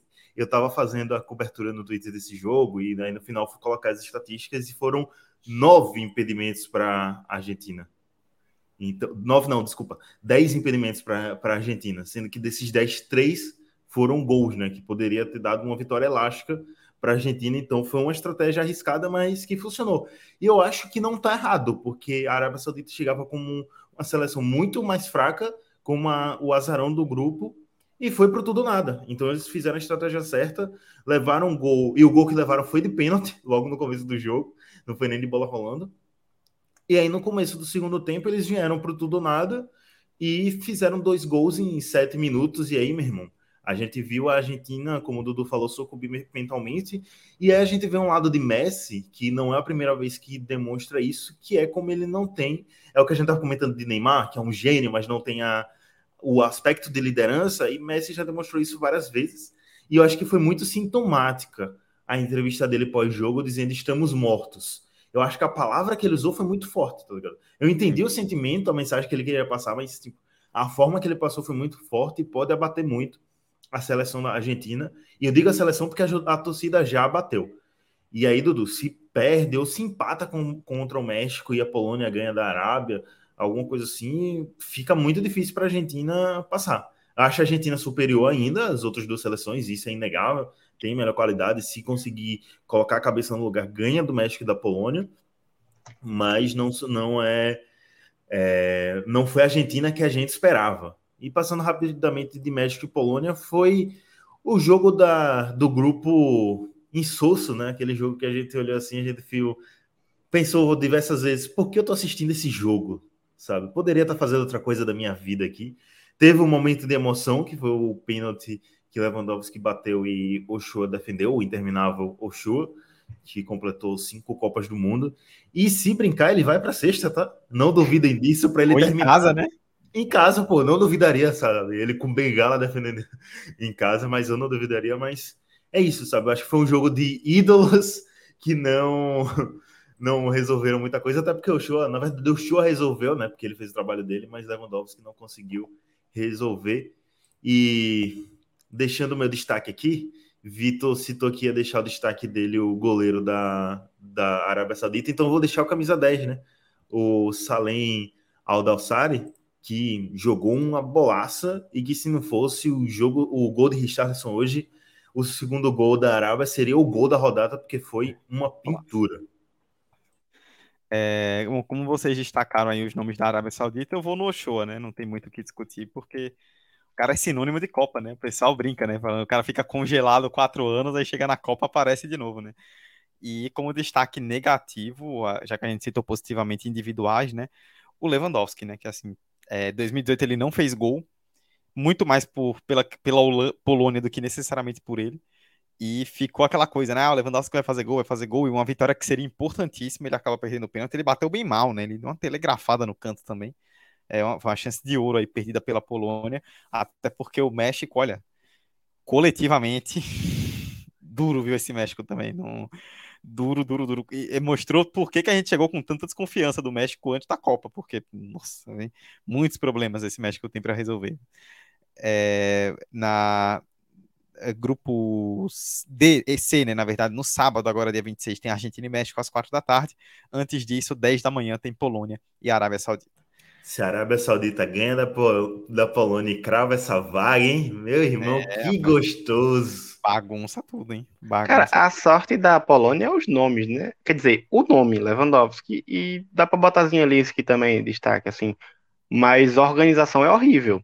Né? E, e assim, é, mostra como muitas vezes a gente só valoriza o time porque, pô, ah, é a Polônia, tem Lewandowski é da Europa. Mas assim, a diferença de uma Polônia para um Chile, com todo respeito, a diferença é Lewandowski. Porque a organização talvez seja. Exagerei um pouco, talvez. Mas assim. Polêmica! É... Não, mas é sério, porque a gente se assusta às vezes com a forma como o time joga. Por exemplo, a gente colocou o País de Gales, aí a gente vê o País de Gales jogando horrível. A gente vê Polônia jogando horrível. Então, às vezes, mostra como esses times são, de fato, muito frágeis. E depende muito, de fato, dessa, dessa, é, dessa individualidade do jogador. E aí o jogador é neutralizado, acabou o time. É, enfim, não vou nem falar que a Polônia era treinada pelo romântico Paulo Souza, e talvez se tivesse Paulo Souza, aí daria show na Copa. Mas, é, mas é um, foi um jogo bem duro de se assistir. É, esperava muito mais dessa Polônia, e o México, acho que a gente já mostrou aqui a nossa insegurança em confiar no México para avançar às oitavas e ser eliminado nas oitavas, como ele costuma fazer, porque talvez seja um elenco muito fraco mesmo, muito frágil. Até os jogadores de destaque não estão tá na sua melhor fase, né? Como o Raul Jiménez, que até começou no banco, e o Lozano está longe de ser a referência do time, por mais que tenha feito uma boa Copa em 2018. É... Enfim, de fato, só o Ochoa para salvar esse time com 37 anos nas costas. É, o homem não para. É, mas a Polônia é muito disso, Vitor. A gente bota, o pessoal bota fé na Polônia por causa do Lewandowski, né? E até entendo, mas como time, não é de agora que a, que a Polônia decepciona, né? Com campanhas ruins. É, bom, grupo D. O grupo D foi no mesmo dia do grupo C, que teve o baque da Argentina. E aí, com nove minutos, a França levou 1 a 0 A gente olhou, olha para um lado, olha para o outro, pensou: hum, lá vem, de novo. Só que aí, além da França mostrar sua força, a Austrália mostrou toda a sua ruindade, que nós falamos aqui na prévia, a Austrália é ruim, não botem é, fé na Austrália. Dito e feito. Mas assim, Vitor, é, ruindades da Austrália à parte, a França é um pouco parecida nesse sentido com a Inglaterra, não é uma seleção que chegou com desconfiança, a França chegou é, com muito problema de lesão e teve mais um, né, o Lucas Hernandes, que rompeu o ligamento de joelho né, no, no jogo contra a Austrália é, mas conseguiu, pelo menos nesse primeiro jogo, superar essa confiança e fazer uma ótima partida, com o Mbappé tentando de tudo, com o Giroud metendo dois gols e com o Rabiot, hein? Quem poderia imaginar que Rabiot, o criticadíssimo muita bola. da Juventus, Rabiot resolveu comer a bola e a França dá um sinal de, de força, até porque a gente pensava que a Dinamarca poderia chegar forte, mas também fez um jogo bem ruim contra a Tunísia. É, a, França começa como terminou a última Copa. É um time que sempre a gente vai olhar e falar, poxa, faltou uma coisa, mas eles jogaram bem.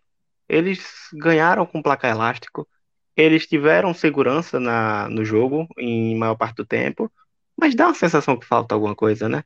Dá uma sensação de que o time poderia render mais. Acho que a gente tem muitos casos assim, e a França é, é o maior exemplo, acho que é o maior exemplo por ser atual campeão do mundo e por ter, de fato, um elenco tão cheio, porque perde vários jogadores e ainda assim tem um elenco forte, um, um elenco titular muito forte. É, o Lucas Hernandes, infelizmente, vai mais cedo para casa, porque muito complicado mesmo essa bruxa que está solta na França. É, mas é aquela velha história que não sei até que ponto é bom romantizar isso, mas foi bom ele ter se contundido, porque o seu reserva é muito melhor. É. E, e ajudou muito a França.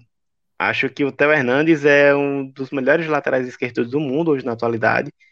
E, inclusive, jogadores do Milan muito subestimados nessa Copa, porque o Theo entrou e mudou o jogo, e o Rafael Leão entrou hoje e mudou o jogo. A gente ainda vai falar do Rafael Leão. Mas, assim, é... mudou o jogo. Não mudou o jogo, mas deu uma segurança muito boa que precisava dessa, desse jogador agudo, desse jogador que sabia a, atacar bem a Austrália, porque muitos desses times de fa é, muitos desses times que acabam sendo mesmo inferior, que entende sua fragilidade, acaba se fechando na defesa e faz uma linha defensiva muito um bloco ali dentro da área. Então as alternativas é mesmo você atacar pela ponta. E o Mbappé estava sozinho no, no, num determinado momento do jogo. Faltava alguém ali para dar essa cobertura, né? E o Griezmann, mais uma vez, muito bem na, na França. O Griezmann é outro exemplo de que joga muito bem com a camisa da seleção, nem sempre com a camisa do clube. O Rabiot, você já falou, foi o destaque do time e calou minha boca, porque eu, eu vi o, o, elenco e falei, pô, Tochamene e o Camavinga poderiam ser os titulares, né? E aí ele bota Rabiot, e aí eu falo, pô, Rabiot não. E aí o Rabiot vai lá e cala minha boca. É, jogou muita bola. É... E o Giroud, né, Dudu? O grande Giroud. Esse aí, deve, e esse aí orgulho, é, é o jogador que a França gosta, que é esse 9 centravantaço para decidir, e ele decide.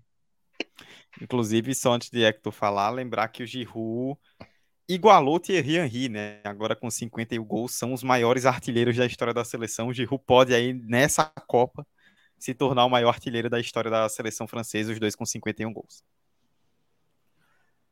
O França e Austrália foi um jogo que eu não consegui assistir, porque Copa do Mundo é jogo a todo momento e não dá pra assistir tudo, infelizmente.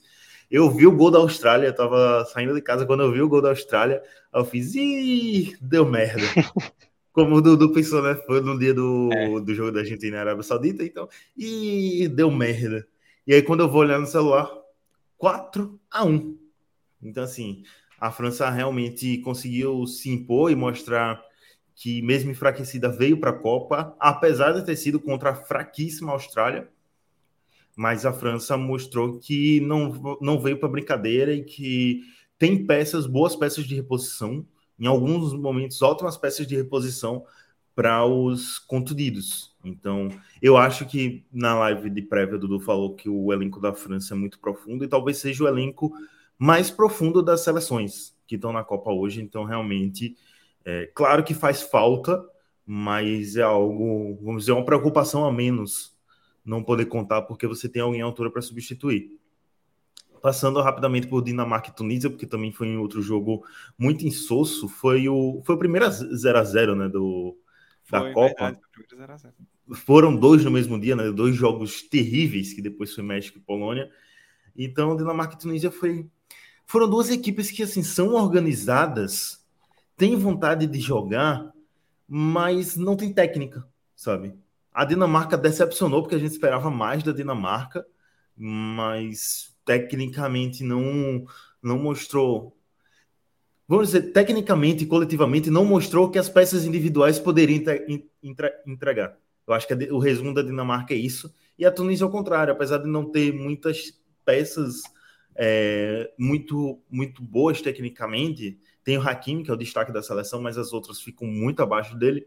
Mostrou um jogo coletivamente arrumado, mas que ainda assim não é o suficiente para bater de frente com as outras seleções. Então, acho que são duas seleções É, a Dinamarca um pouco menos que a Tunísia, mas acho que são duas seleções também que podem não dar tanto trabalho para a França no decorrer da, da competição aí. E meu destaque fica com Giroud, porque apesar dele ser um grande centroavante, Dudu feliz de novo com o meu destaque. Dudu vai sair nas nuvens aqui depois ah, desse. Realizado. O, o, Arsenal foi o dono do time nessa primeira rodada, né? É, rapaz. Tá pensando o quê? Voando. Mas eu coloco ele como destaque porque, apesar dele ser um, um grande centroavante, ele precisou ter a responsabilidade de substituir o bola de ouro da temporada, né? Então, é, querendo ou não, apesar dele ser rodado, era uma responsabilidade grande e ele mostrou bastante eficiência e fez de dois gols. Então, meu destaque aí vai para Giroud. É, eu me decepcionei profundamente com a Dinamarca, tá? Eu, eu tava botando fé, mas assim, um jogo de inspiração. Dudu era um que tava muito animado com essa Dinamarca. Eu tava animado com a Dinamarca, mas muito pobre o jogo da Dinamarca. Muito, muito, muito mesmo. Acho que a França consegue abrir mais o caminho nesse grupo depois dessa, desse jogo. É, o Henrique comentando aqui que sobre a França ele até acreditava que o Lucas Hernandes né, ia ser titular na zaga, porque é a função dele no Bayern, mas foi apenas mais um episódio de The Champs Masterclass. Foi entortado e perdeu a Copa. Foi o que o Vitor comentou, né? A gente não celebra a lesão nem nada longe disso, mas o time melhorou a partir da lesão dele, né? Que entrou o Theo, que por mais que defensivamente tenha suas questões, ofensivamente é um lateral que entrega demais, tá voando no Milan e acabou ajustando isso. É, Cara, eu, eu é, como o Hector já citou Giroud, eu colocaria meu destaque como o Rabiot, que é um gol, uma assistência, um jogador que é super criticado, né, que realmente não vem bem há algum tempo na Juventus, se bem que nessa temporada tá jogando bem, é, a gente não esperava, né, então, se você, se você chega para mim e fala, ó, a França vai ganhar hoje de 4 a 1 na Copa do Mundo, o Rabiot vai, dar um, vai fazer um gol e dar uma assistência? Não, loucura, e ele fez. Então, eu vou colocar o Rabiot aí como meu destaque da, da, da França, né? Do grupo, né? Como um todo. Porque Dinamarca e Tunísia é difícil dar um destaque, cara. Porque, nossa, que joguinho ruim. Ô, Dudu, Dudu, vou dar um destaque de Dinamarca e Tunísia, só para não dizer que o jogo não teve nenhuma emoção, que é a Renata Silveira, que ela narrou o jogo do Ericsson e voltou. A, ela pediu, né, para narrar e voltou a narrar esse jogo na a volta do Ericsson em Copa do Mundo. E ela também fez um excelente trabalho. Para mim, uma das melhores narradoras da, da casa. Então fica também esse momento aí, como a gente falou, momentos de Copa do Mundo e foi legal de ver, né? Ela narrando esse jogo depois de ter narrado toda aquela situação.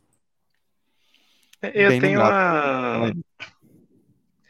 opinião impopular a respeito da Dinamarca. Polêmica! Não, não, não é polêmica, não. É porque, assim, eu, eu vi uma reflexão que estavam fazendo no Twitter e faz sentido. Acho que a Dinamarca tá ali no mesmo patamar de Sérvia e de Suíça. É, porque é um time que tem um, um, jogador ou outro ali que tem um destaque maior e é um time que tem uma certa organização, mas é um time pobre na, na parte decisiva, né? É um time que não tem, quando é neutralizado o seu principal seu, sua principal ferramenta, no caso da Dinamarca tem o Eriksen e tem o Royberg, mas falta talvez um cara para decidir lá na frente. É, neutraliza esses caras e aí fica difícil para render. E a Dinamarca teve muito isso da Eurocopa, fez uma ótima Eurocopa, teve toda a mobilização, foi bonito sim, mas é um time, sabe, que falta, falta, falta muita coisa. Acho que ele parte é, bem atrás da França e acho até que é para tomar cuidado com com esse com a Tunísia, porque se a Tunísia vencer, o próximo jogo é Dinamarca e França, né? Já? Isso, isso provavelmente a França vai vencer, e aí a Dinamarca perdendo e a Tunísia vencendo do, da Austrália, o que deve acontecer, pela, pela lógica, né? Porque a Austrália é, pelo amor de Deus. Mas, assim, é... complica. Complica e na última rodada vai ser Dinamarca e Austrália. Dinamarca deve ganhar e Tunísia e França. Tunísia... É, vai precisar de muita matemática aí para poder a gente ver a, a Dinamarca nas oitavas, porque acho que é um time que mostrou ser muito frágil. E é uns times também de carinhas muito repetidas já há um tempo, né? O Eriksen, beleza, é destaque, tem toda a repercussão, mas já tem um tempo que ele tá aí como o principal destaque do time e carregando essa responsabilidade. Aí entrou o Roy Bierre, que a cada temporada que passa ele ganha um destaque maior e vem fazendo uma baita, um, um baita jogo no, no Tottenham e talvez seja esse segundo jogo, e aí depois vem jogadores ali medianos e tudo mais. Enfim, só, só passando. É isso, próxima rodada então teremos, né, na, no, no sábado, agora dia 26, depois de amanhã, né, em relação ao horário aqui que a gente tá fazendo a live, é, um, 7 da manhã, Tunísia, 7 da manhã de sábado, Tunísia e Austrália, hein? Atenção, guerreiros, das 7 da manhã. Hein? Que gostoso, hein? Oh, que delícia, hein? E uma da tarde tem França e Dinamarca, esse jogo vai ser bem legal. Nem os cangurus vão acordar. Grupo E. É, rapaz. Grupo E de E. É, bicho. Quem poderia imaginar? Ou alguns até imaginassem, né? Mas não foi nível Argentina e Arábia Saudita, mas Alemanha, hein? Começou fazendo 1 a 0, dominando o Japão, jogando bem e de repente deu tudo errado. No outro jogo, a Espanha surrou a Costa Rica, né? Massacrou 7 a 0 fora o baile. E, Hector, a gente tá falando aí de projetar, né, futuros. Segunda rodada, domingo, tem o Espanha e Alemanha, que esse jogo tem tudo para ser o grande jogo da primeira fase, porque é uma Espanha que meteu 7 contra uma Alemanha absolutamente desesperada. E esse jogo vai, vai pegar fogo, tenho certeza disso. Primeiro eu queria dizer que eu apostei no Japão na live na, de pré-copa lá, dizendo que passava, e você e Emerson menosprezaram o Japão, subestimaram o Japão. Então, venho dizer aqui, eu avisei, eu avisei. Mas, assim, falando do, do jogo em si, né, você falou bem, a Alemanha dominou boa parte do jogo, parecia que ia ser um jogo fácil para a Alemanha, conseguiu abrir o, o placar, e aí, de repente, o, o Japão achou um gol já na segunda parte, na, no início da, da segunda metade do, do, segundo tempo, né? Já no último terço de jogo, no último quarto de jogo. E daí ficou um jogo um pouco mais desesperado, né? Porque a Alemanha achava que ia ter um jogo, um jogo tranquilo. Hum, que apesar de estar dominando, estava apenas 1 a 0 né? E 1 a 0 placar perigoso teve que ir em busca do segundo gol, teve que se abrir para ir em busca do segundo gol, enquanto o Japão estava lá desesperado também para surpreender, para chegar e dizer: cheguei na Copa e vou fazer valer. E Japão, é uma seleção, como falei na, na live pré-Copa, né, tá aí se esforçando para ter sua melhor campanha em Copas do Mundo e faz alguns anos que está investindo no futebol. Então conseguiu achar o, o segundo gol com a entrada de um cara que para mim deveria ser titular, que é o Minamino, ele, ele entrou e mudou o jogo. Ele realmente fez a Espanha. Dudu trouxe até figurinha dele para quem não está assistindo a live, para quem está ouvindo o podcast, está aí. É, cola essa. Cola não, Dudu, não cola essa figurinha, não. Na verdade, guarda essa figurinha, porque mais para frente você pode vender ela muito cara. Quando o Japão for campeão, campeão mundial. Vai, vai vender, Mas ele é um cara que realmente entrou e mudou o jogo. Ele mudou o Japão, conseguiu fazer o Japão ser mais eficiente e saiu dele o passe daquele segundo gol, que foi um, meio bizarro, sabe? Foi um chute meio sem ângulo e você do nada, gol, gol, caralho, gol. E aí, a partir daí, foi já no final do jogo, nos 83 minutos, foi uma, uma Alemanha desesperada para arrancar pelo menos o um empate e saiu aí com a derrota. E pode rever o pesadelo do, de 2018, em 2018, que teve um algoz também asiático, que foi a Coreia do Sul que eliminou na última rodada. E enquanto a, a Espanha, cara, foi simplesmente uma aula de futebol, foi um jogo espetacular, sabe? Foi só que a Espanha é aquele time que pode dividir quem gosta do futebol esbelto, sabe? De drible, de jogadas plásticas e de Vinícius Júnior correndo e de Richarlison metendo gol de voleio não gostou. Eu acho que não gostou tanto porque a Espanha é um time pragmático, é um time que lembra até em certos momentos a Espanha campeã mundial de 2010, porque é uma Espanha que valoriza a posse de bola, que não tem pressa de construir as jogadas e quando chega lá na frente faz valer o, o, o tempo de bola trabalhando. Então, é uma Espanha muito boa, é uma Espanha que me surpreendeu, sinceramente, me surpreendeu, porque é uma equipe muito jovem. O meio de campo, que eu não lembro quem narrou o jogo, mas fez até a comparação, que eu ainda acho que é uma comparação meio equivocada, mas fez a comparação de Gavi e, e Pedri, não, e Rodri. Gavi e Rodri, o novo Chave e Iniesta. Eu não aguento mais isso, pelo amor de Deus. Chega, chega, tá bom. Eu acho que foi um pouco, um pouco exagerado, mas eles realmente são eficientes e, assim, são coisas meio, meio loucas, né? Porque o Gavi foi titular na Espanha antes de ser titular na, no Barcelona. É verdade. Mas é uma, uma seleção muito bem arrumada, né? Fez 7 a 0 e foram oito chutes ao gol, só um que não entrou. Contra uma fraquíssima Costa Rica, sabe? Se fosse um ou 2 a 0 a gente não botaria tanta, é, tanta esperança na Espanha, porque a Costa Rica é muito fraca, mas foi 7 a 0 realmente foi bem expressivo esse placar da, é, da Espanha. E como destaque, só para encerrar meu comentário, é, destaque de jogador, eu vou colocar o Minamino, porque realmente eu acho que ele fez a diferença e pode fazer a diferença para o Japão, apesar de ter outras peças também muito boas e fundamentais, que podem levar o, o Japão a se classificar, principalmente caso a Espanha ganhe da Alemanha. E de destaque curiosidade, eu vou colocar aqui o Ferran Torres, que fez dois gols para a Espanha e namora a filha do técnico da Espanha. então ele realmente tem que fazer um bom trabalho para é, fazer o sogrão feliz. Tem isso. É, ô, Vitor, só antes de você continuar, o Henrique comentou aqui no chat, eu até fui puxar no começo, eu guardei para soltar esse comentário depois, né? Que ele falou: Dudu, por favor, mencione a minha comparação dos atacantes com o cenário brasileiro quando chegar a hora de falar da Alemanha. E aí ele citou porque a Alemanha levou o Fulcro para a Copa, né? Que é aquele estereótipo do centroavante alemão grandão, de pouca mobilidade e tal, não sei o quê que joga no Werder Bremen, é um centroavante bem de nível médio, sabe? Só que a Alemanha, ele desandou a fazer gol esse ano e a Alemanha tá tão sem opção que o Hansi Flick levou o Fulcro, né? Ele, inclusive entrou no jogo.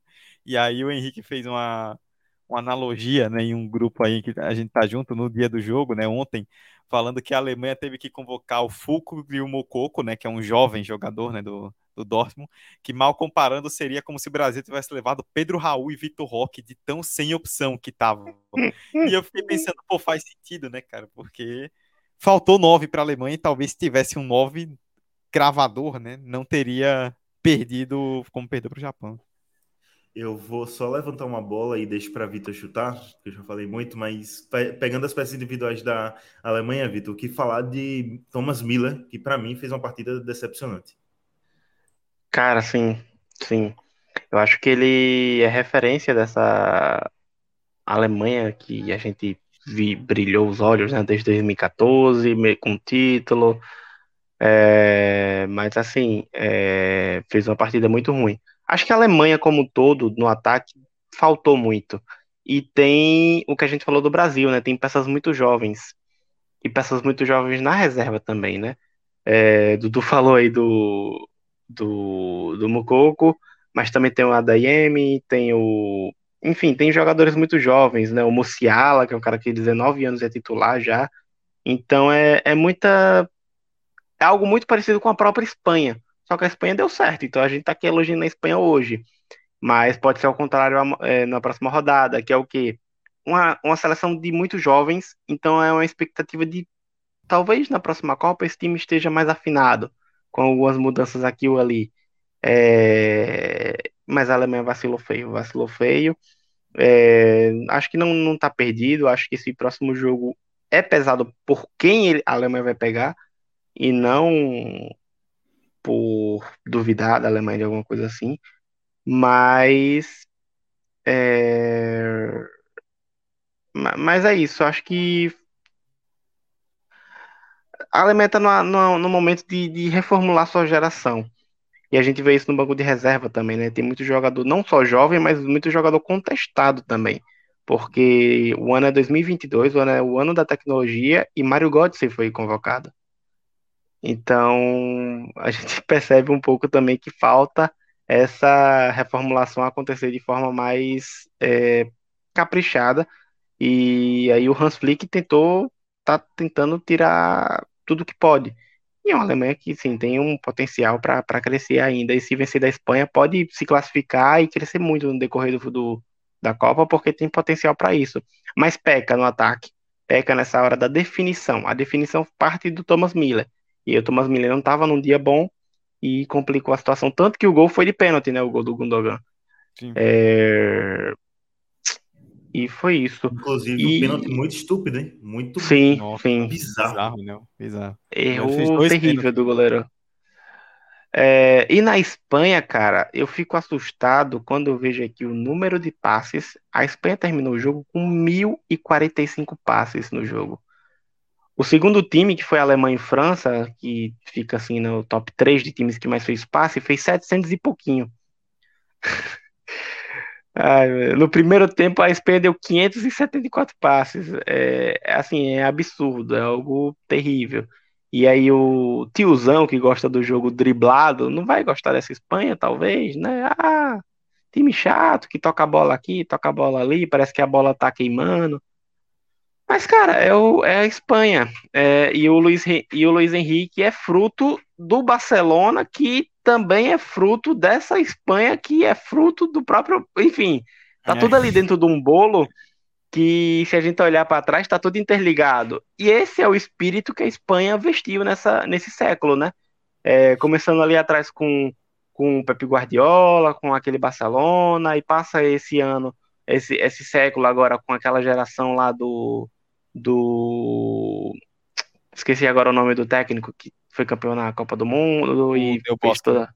Del Bosque e bebe muito da água mesmo do Barcelona, do Xavi, do Iniesta, é, metade da seleção era o Barcelona, né? Então, não só os jogadores do Barcelona, mas o próprio espírito do jogo do Barcelona influenciava muito a Espanha. E aí tem essa renovação com, com o Luiz Henrique, que foi o último capítulo positivo do Barcelona. Verdade. Que foi o. Que foi assim, é, o vestígio. E o Luiz Henrique tem se mostrado um técnico muito bom, um, um elenco muito recheado, e que talvez seja o elenco que mais chegue preparado na próxima Copa.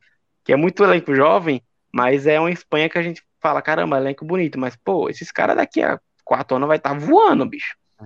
O Gavi é muito novo, o Pedro é muito novo, então é, é, é uma expectativa muito boa. E assim, o, a forma que o time se constrói também, né? Porque ele bota o Rodri na defesa. É, o Rodri joga de volante no, no Manchester City. O Manchester City do Guardiola. Então, é, ele vai para a defesa e vai muito bem. Beleza que era contra a Costa Rica, mas ele vai muito bem. A Espanha não toma um chute. O Costa Rica não deu um chute, nem no gol, nem fora do gol. A Costa Rica não chutou no jogo, não finalizou, não teve um escanteio também. E isso a Espanha mostra como, como a Espanha fez.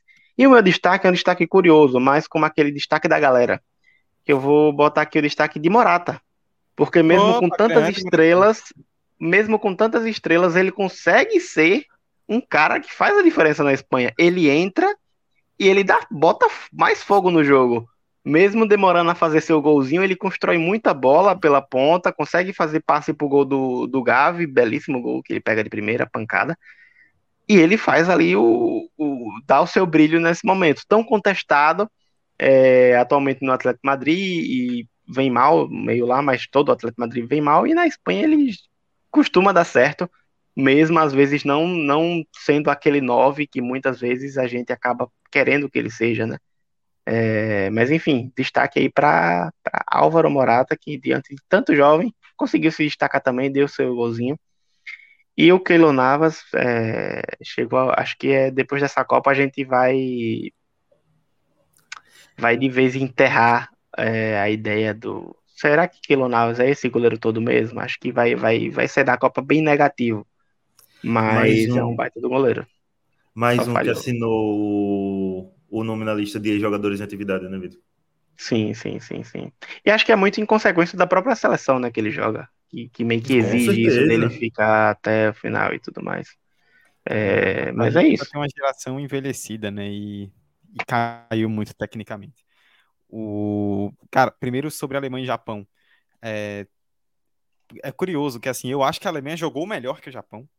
Assim, e o Japão ganhar não é nenhum demérito, tá? Pelo contrário, ele soube aproveitar as oportunidades. Mas assim, você pega o jogo até o 1 a 0 para a Alemanha, até 1 a 1, pouco antes do 1 a 1, teve uma chance que o Neuer defendeu, né, que no rebote um japonês chutou para fora, uma grande defesa do Neuer. Até aquele momento só deu a Alemanha, o jogo inteiro. De repente a Alemanha implodiu dentro de campo e baixou a guarda. A Alemanha sofreu com um problema que é a lentidão da defesa, né? Sully, Schlotterbeck são jogadores é, mais lentos. O Japão explorou muito isso. E foi uma vitória tática do Japão, porque o Moriaço, que é o técnico, né? Ele coloca o Tomiaso, lateral do Arsenal, na defesa. O Tomiaso chegou lesionado, né, sem 100% de condição de jogo, mas ele coloca o Tomiaso no segundo tempo e o Tomiaso resolve a questão defensiva do Japão. E depois ele faz as mudanças, principalmente quando ele coloca o Mitoma, o Minamino, que o, que o Hector citou, e o Asano, que foi quem fez o segundo gol. Jogadores rápidos e vamos botar para correr para cima deles. E acabou dando certo. A Alemanha sentiu muito o golpe e não teve como retornar de ponto positivo da Alemanha, eu queria dizer, destacar o, o Musiala, que o Vitor já citou, que esse moleque joga muita bola e tem tudo para ser uma, um grande nome do futebol mundial, que esse cara é muito bom jogador. E mais Dudu, assim, acho que foi. O último comentário desse grupo é que a batata da Alemanha tá assando. Nossa, pelo amor de Deus. Essa é, essa é clichê. Mas o. Mas é assim, a Alemanha não jogou mal, não achei. Só que ela sucumbiu no momento que não podia. E aí agora vai ter que se resolver contra a Espanha. Então já vira um drama desnecessário que a Alemanha vai passar. E falta o 9, né? Henrique citou aqui o Fulkrug. É, eu, eu tô torcendo pelo gol do Fulkrug só pelo personagem, né? Mas assim, falta o 9, né? A, a, a Alemanha cria, tem uma saída de bola muito boa, mas falta alguém para completar. E a Espanha é isso que Vitor citou, né? 83% de posse de bola. É um time que vai ter a posse, que vai trocar passes, que esse é o estilo. E o Luiz Henrique é aquele cara, né? Ele é teimoso, ele tem as convicções dele, ele briga com a imprensa, ele não quer ser, ele não tem a menor pretensão em ser popular, é chato, é mala, é difícil, mas é um ótimo treinador. Para nível seleção, é um dos melhores do mundo hoje. E ele consegue fazer um time, o time da Espanha é bom, mas o time da Espanha joga um futebol nesses jogos melhor do que o que o time teoricamente oferece, por conta do trabalho do treinador.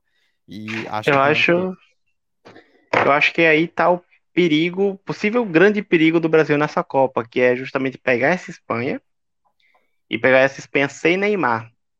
E aí é que o problema daquela questão de como o time vai se portar sem um grande criador no meio. É... Vai ficar só Paquetá, Paquetá vai dar conta do recado, porque num time como a Espanha joga, o Brasil consequentemente vai ficar com menos a bola. É curioso para ver esse confronto, né? Porque aqui na América do Sul, o Brasil dificilmente pega um, um time que gosta da posse. É, então vai ser algo novo para o Brasil. E um time como a Espanha, para dificultar o seu jogo, é preciso construir a bola com calma, o adversário, né? E, ou um contra-ataque rápido. E nessas horas a gente precisa desse criador, esse cara do passe, esse cara do que acha bolas absurdas. Então aí o Neymar faria a possível diferença esse construtor, ou o Neymar, ou o Paquetá, ou o Everton Ribeiro no segundo tempo entrando, enfim. E eu ficaria muito curioso para ver. É, assim, se eu não fosse brasileiro, eu queria muito que a Espanha pegasse o Brasil.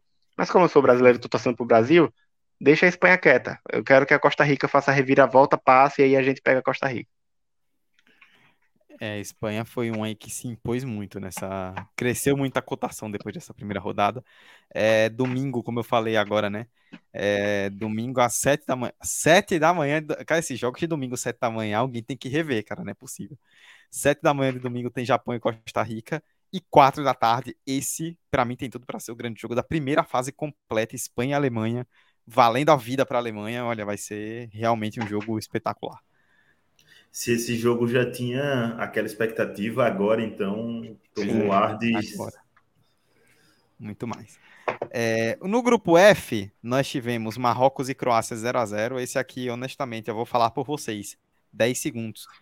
Pior jogo da Copa, muito ruim. Marrocos foi mal, Croácia pior ainda. E pronto. É isso que eu tenho a falar dos dois. É, e Bélgica e Canadá. E aí, Vitor, curioso, assim, que eu fiquei pensando, né, hoje nisso para mim, dos quatro, quem jogou melhor futebol foi o Canadá. Porque a gente fala da Croácia, ah, a Croácia não jogou bem tal, não sei o quê. A Bélgica também jogou um futebolzinho bem mais ou menos. Ganhou na individualidade ali no lance do De Bruyne, né? Que ele acha o Batshuayi. Deve ser muito triste pro De Bruyne você dar assistência pro Haaland e você chega na seleção, tem lá o Batshuayi, né? Que pega as mesmas bolas que o Haaland pega e não converte. E o Canadá podia ter tido um resultado melhor se tivesse convertido o pênalti, né? Com o Afonso Davis e se tivesse o pênalti marcado também, que bizarrice total, né? O, o David sofre um pênalti recuado pelo jogador da Bélgica, mas a arbitragem Sim. deu o toque do jogador canadense e marcou impedimento, anulou o pênalti, assim, uma bizarrice, o Canadá, o Canadá prejudicado. Teve uma, um ótimo retorno aí à Copa depois de 36 anos, mas perdeu e a Bélgica, mesmo com um futebolzinho bem ruim, conseguiu sair na frente nessa rodada. É, a A geração belga tá acabando. É, é uma geração limitada, né? A gente percebe de novo os zagueiros, Vertogen, Ordevail e Dendoquer. São zagueiros, assim, o Dendoquer era a reserva do Ordevail e do Vertogen. E aí, nesses últimos anos, né? E aí ele chega agora. Enfim, é um time muito limitado. Depende muito do De Bruyne, o Hazard não tá naquela sua fase. O Batshuayi não é o Lukaku. E mesmo se tivesse o Lukaku, o Lukaku não seria um, um cara como o próprio Hazard para desconcertar defesas adversárias. Tem essa dificuldade na construção.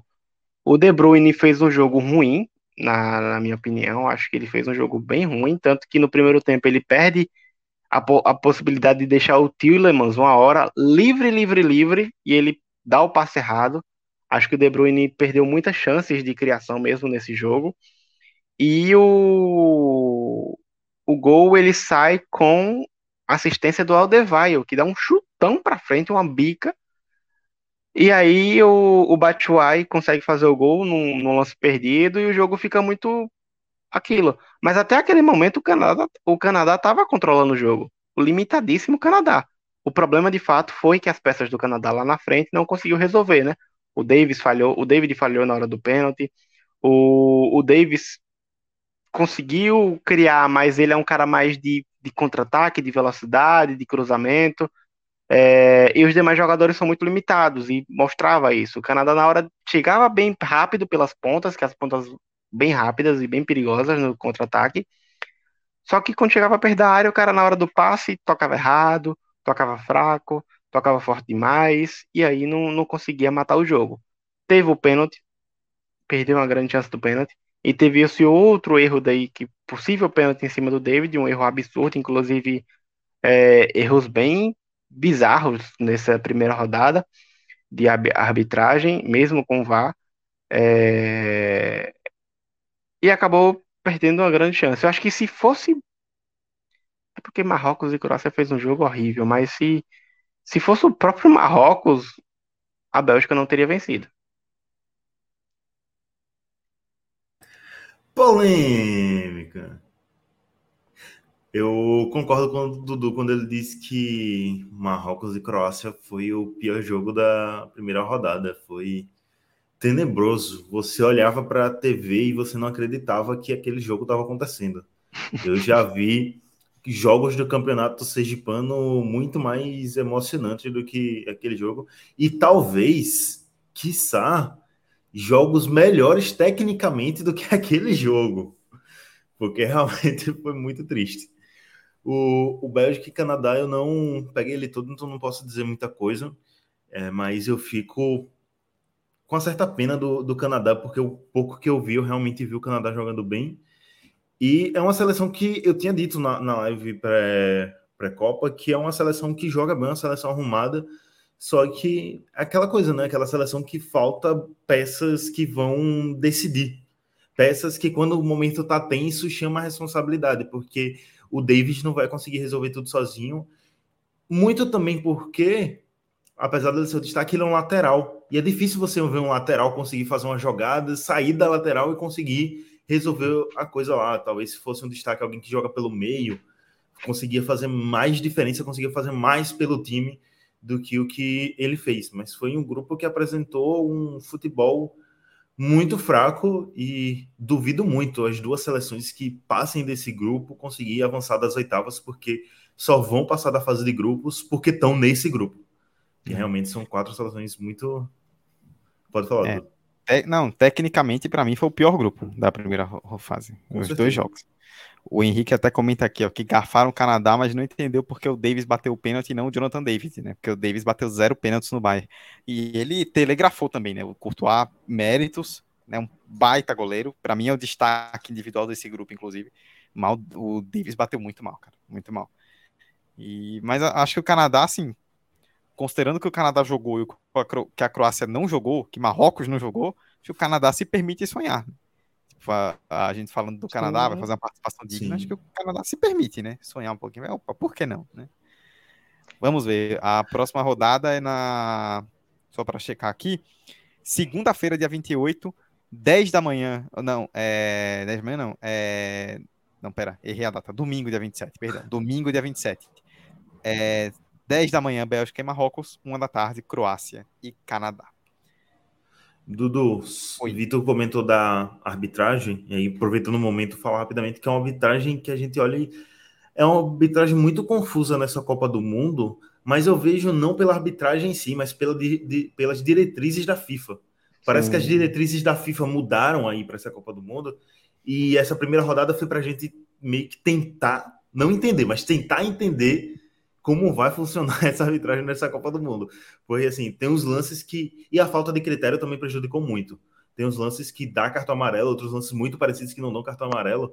E aí tem lance que o VAR chama, tem lance muito parecido que o VAR não chama, então fica aí uma arbitragem realmente confuso.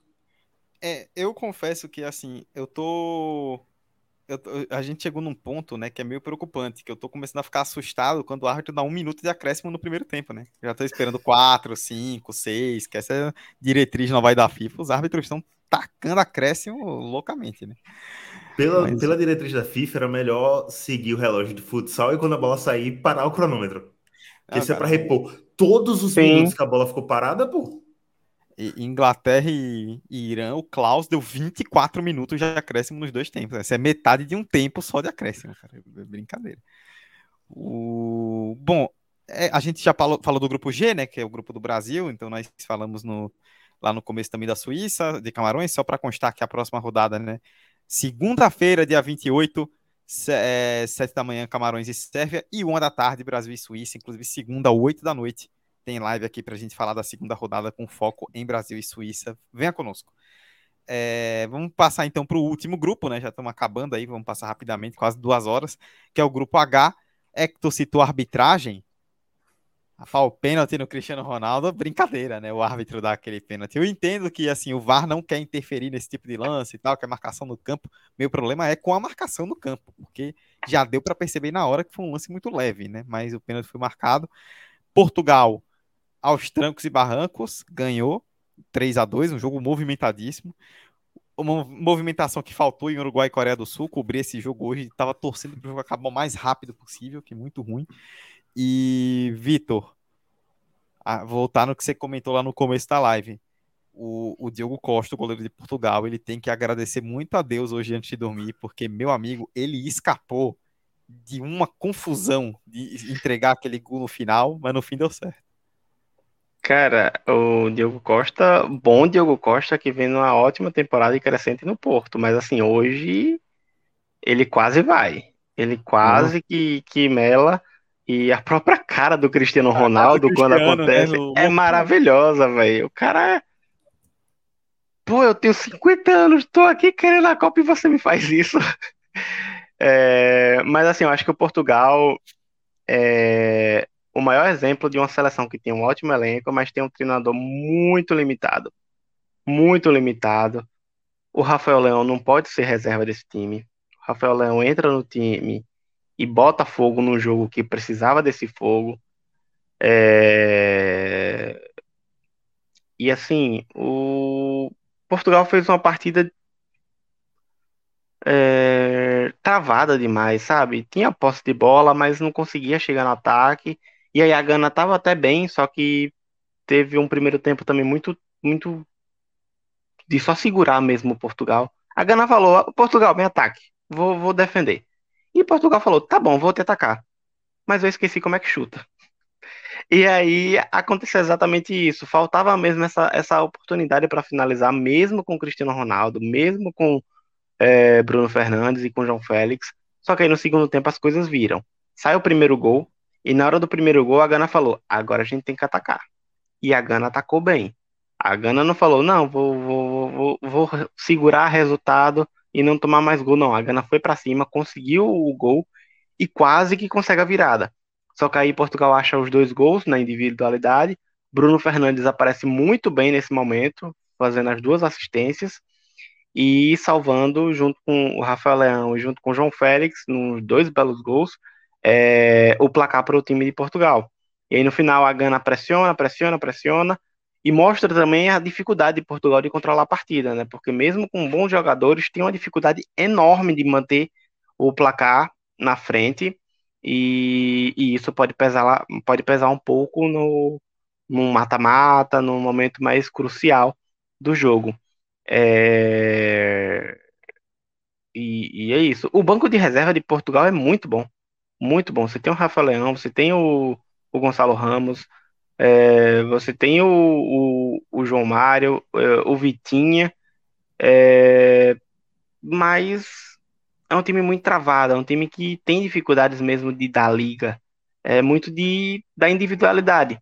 E na hora da individualidade, com a Gana organizada, com a Gana fechando os espaços, vai, vai, vai depender muito dessa individualidade. E hoje Bruno Fernandes conseguiu dois bons passes que resol, resolveu o jogo. Mas é, é um jogo com muito risco. A Gana foi a única seleção africana que conseguiu marcar gol nessa primeira rodada e nenhuma delas conseguiu vencer, sabe? É, os europeus realmente tomaram contas aí nesse quesito, diferente das seleções asiáticas que chegaram até surpreender, como o Japão e a Arábia Saudita. Mas a seleção do, de Portugal mostrou que, apesar das peças individuais, não é uma seleção coletivamente é, bem organizada, assim, assim dizer, sabe? É, queria muito que tivesse uma câmera escondida no vestiário da, de Portugal, porque eu queria muito saber como está o clima daqueles lugares, sabe? Porque é, diante das últimas polêmicas e ainda tem isso. Do que a gente sabe dos bastidores de ego de alguns jogadores, entre eles o próprio Cristiano Ronaldo, pode ser que esteja um clima, como diz Galvão Bueno, vai se criando, vai se criando um clima terrível. então a gente não sabe como está aquele ambiente. E assim, Portugal teve uma leve ajuda aí, né, da arbitragem para abrir o placar. E do outro jogo eu esperava mais. Nossa. Desse jogo. esperava muito mais. muito mais. A Coreia do Sul parece que é, sofre com a som dependência e até preocupou, né? Teve um momento ali que som se machucou e aí se, se a seleção ficar sem som pode ficar muito frágil. E o Uruguai realmente esperava mais do Uruguai, é, esperava que pudesse marcar. O Uruguai, uma. Assim, é o ônus e o bônus, né? Tem uma seleção que é calejada, mas ao mesmo tempo uma seleção que é envelhecida. E isso pode uh, dar algumas fraquezas para a seleção, incluindo fisicamente. Se você tirar pelos dois centroavantes da seleção, né? Soares e Cavani, você tira um cara de 32, 34 anos e bota um de 36, sabe? É coisa nesse nível. Não sei se é a idade exata, mas é, é mais ou menos nesse nível. Então, é, é, um grupo que eu acho que, apesar da vitória do, de Portugal, é um grupo que ainda está aberto, principalmente por conta do empate de, de Coreia do Sul e Uruguai, e é ver as próximas, os próximos episódios aí.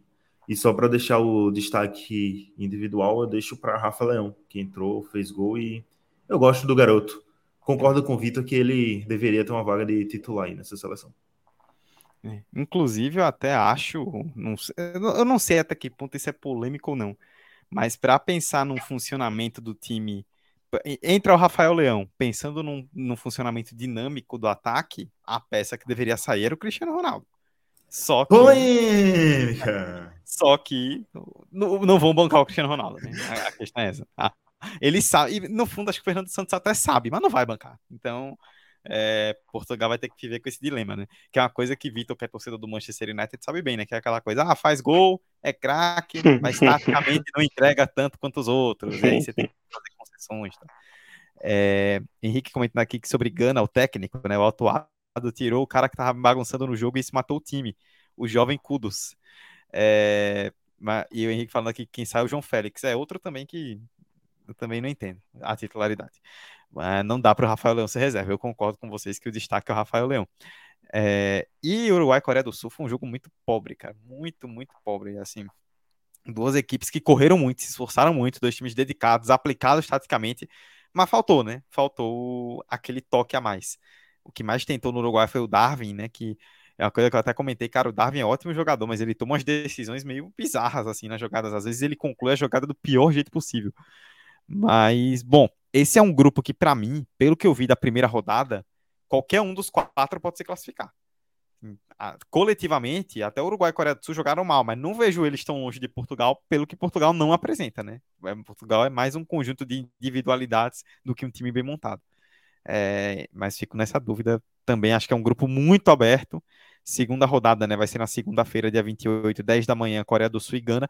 4 da tarde, outro jogo que promete muito dessa fase de grupos, Portugal e Uruguai. Esse jogo vai ser muito, muito legal de assistir. É, duas horas e quatro minutos. Temos algo a mais, meus queridos? Ou vamos fechar? Tem só mais uma curiosidade, né? Desse último grupo que Cristiano Ronaldo agora alcançou a marca de, além de entrar no clube de jogadores que jogaram cinco Copas, entra também no, na marca de jogadores que marcaram gols em cinco Copas. O que Messi não tem, porque não marcou gols na Copa, se não me engano, foi de 2010. Na verdade, Cristiano é o único, né? Ele marca o quinto na quinta Copa e se torna o primeiro e único. Eu é. acho que é, só que eu não falei isso porque eu não tenho certeza. Não, é. a, marca, a marcar em cinco, ele foi o primeiro, né? Em, em quatro já tinham alguns. É, e falando em gol, né? Até retomar Brasil antes da gente fechar. O Richarlison hoje, hoje, ele fez mais gols que os camisas 9 da seleção somados nas duas últimas Copas. Porque o Fred em 2014 fez um e o Gabriel Jesus não fez, né? E o Richarlison só hoje cravou dois. Você vê como que a coisa pegou nessa, nesses últimos ciclos aí. Dudu, a gente tem que ter, dar uma colher de chá para Gabriel Jesus, porque ele é um falso 9. Então, o 9 na camisa dele era só para enganar os adversários. A função dele não era fazer gol. É, é, bom, é, como eu bem disse, né, a gente volta com live aqui na segunda-feira, 8 da noite, depois do fim da segunda rodada da fase de grupos, né, comentando Brasil e Suíça. Durante aí a semana, amanhã, sexta, amanhã, sábado, domingo, né? Podemos ter spaces, fique ligado aí no nosso Twitter e siga-nos também no Twitter, arroba 45 de acréscimo, para acompanhar o tempo real aí de todas as partidas. Eu, Eduardo Costa, estive com Hector Souza e com Vitor Santos. Desde já agradecer a todos vocês que nos acompanharam aqui na Twitch ou aqui no YouTube, né? Agora estamos também no YouTube durante essa durante esse período aí de Copa. Agradecer a todo mundo que participou, comentou aqui no chat e aqui nos acompanhou durante duas horas e seis minutos fechando aqui com chave de ouro. Copa do Mundo é isso aí. É jogo todo dia, toda hora. O sono já foi pra merda. E vambora que tem muita Copa ainda pela frente. Hector, é nóis, tamo junto. Valeu, Dudu, valeu, Vitor. Ótimo papo, valeu você que ouviu. E vou encerrar minha fala recitando uma famosa frase do pensador contemporâneo, nosso ex-quase candidato à presidência, Luciano Huck, o que define essa Copa do Mundo é loucura, loucura, loucura. Aí, loucura total, hein, seu Vitor? Loucura total, mas graças a Deus a Argentina perdeu e a gente ganhou. E agora é só a gente ficar uma semana fazendo sonoplastia de pássaros como o pombo. É, rapaz, o pombo virou aí durante alguns dias o novo herói nacional, né? Muito legal ver o Richarlison, um cara que a gente que acompanha, né, já vê não só a qualidade, mas o carisma, né, as posições que ele defende, um cara que a gente sempre admirou bastante e agora com o Brasil inteiro conhecendo o, o Richarlison, cravando aí seu nome como o 9 da seleção nessa Copa do Mundo. É isso, Inclusive, muito obrigado Dudu, a vocês. Fala aí, Vitor, fala aí, antes de a gente estar para falar. Para fechar, aquelas semelhanças que você ama, que eu sei que você ama. A última vez que um camisa 9 que o Brasil estreou com um gol de camisa 9 e com dois gols de um camisa 9 foi em 2002 com o Ronaldo Fenômeno. Boa noite. Aí, ó. Olha aí. A estatística está ao nosso favor. Esperamos que o campo também. É isso, pessoal. Muito obrigado a todos vocês que nos acompanharam até o final. Continue com, acompanhando o 45. 45 na Copa. Continue acompanhando aí a cobertura do 45. Orlando para Pelé. Opa! Quase entrou a vinheta sem querer. Agora sim. No Mundial do Catar. Valeu, galera. Tamo junto. Tchau. Orlando para Pelé, Pelé domina no peito, de calcanhar para Zagalo, Zagalo prepara-se, tem Pelé, levantou, Pelé entrou de cabeça para o arco e gol! Repõe Garrincha para Djalma, atira Djalma, larga o arqueiro, entrou, Vavá, gol do Brasil! Correu pela ponta esquerda, fraiu o Paquete, passou por ele, lança a pelota Pelé, Pelé dominou, Carlos Alberto está livre, correu, Carlinhos, atirou, gol!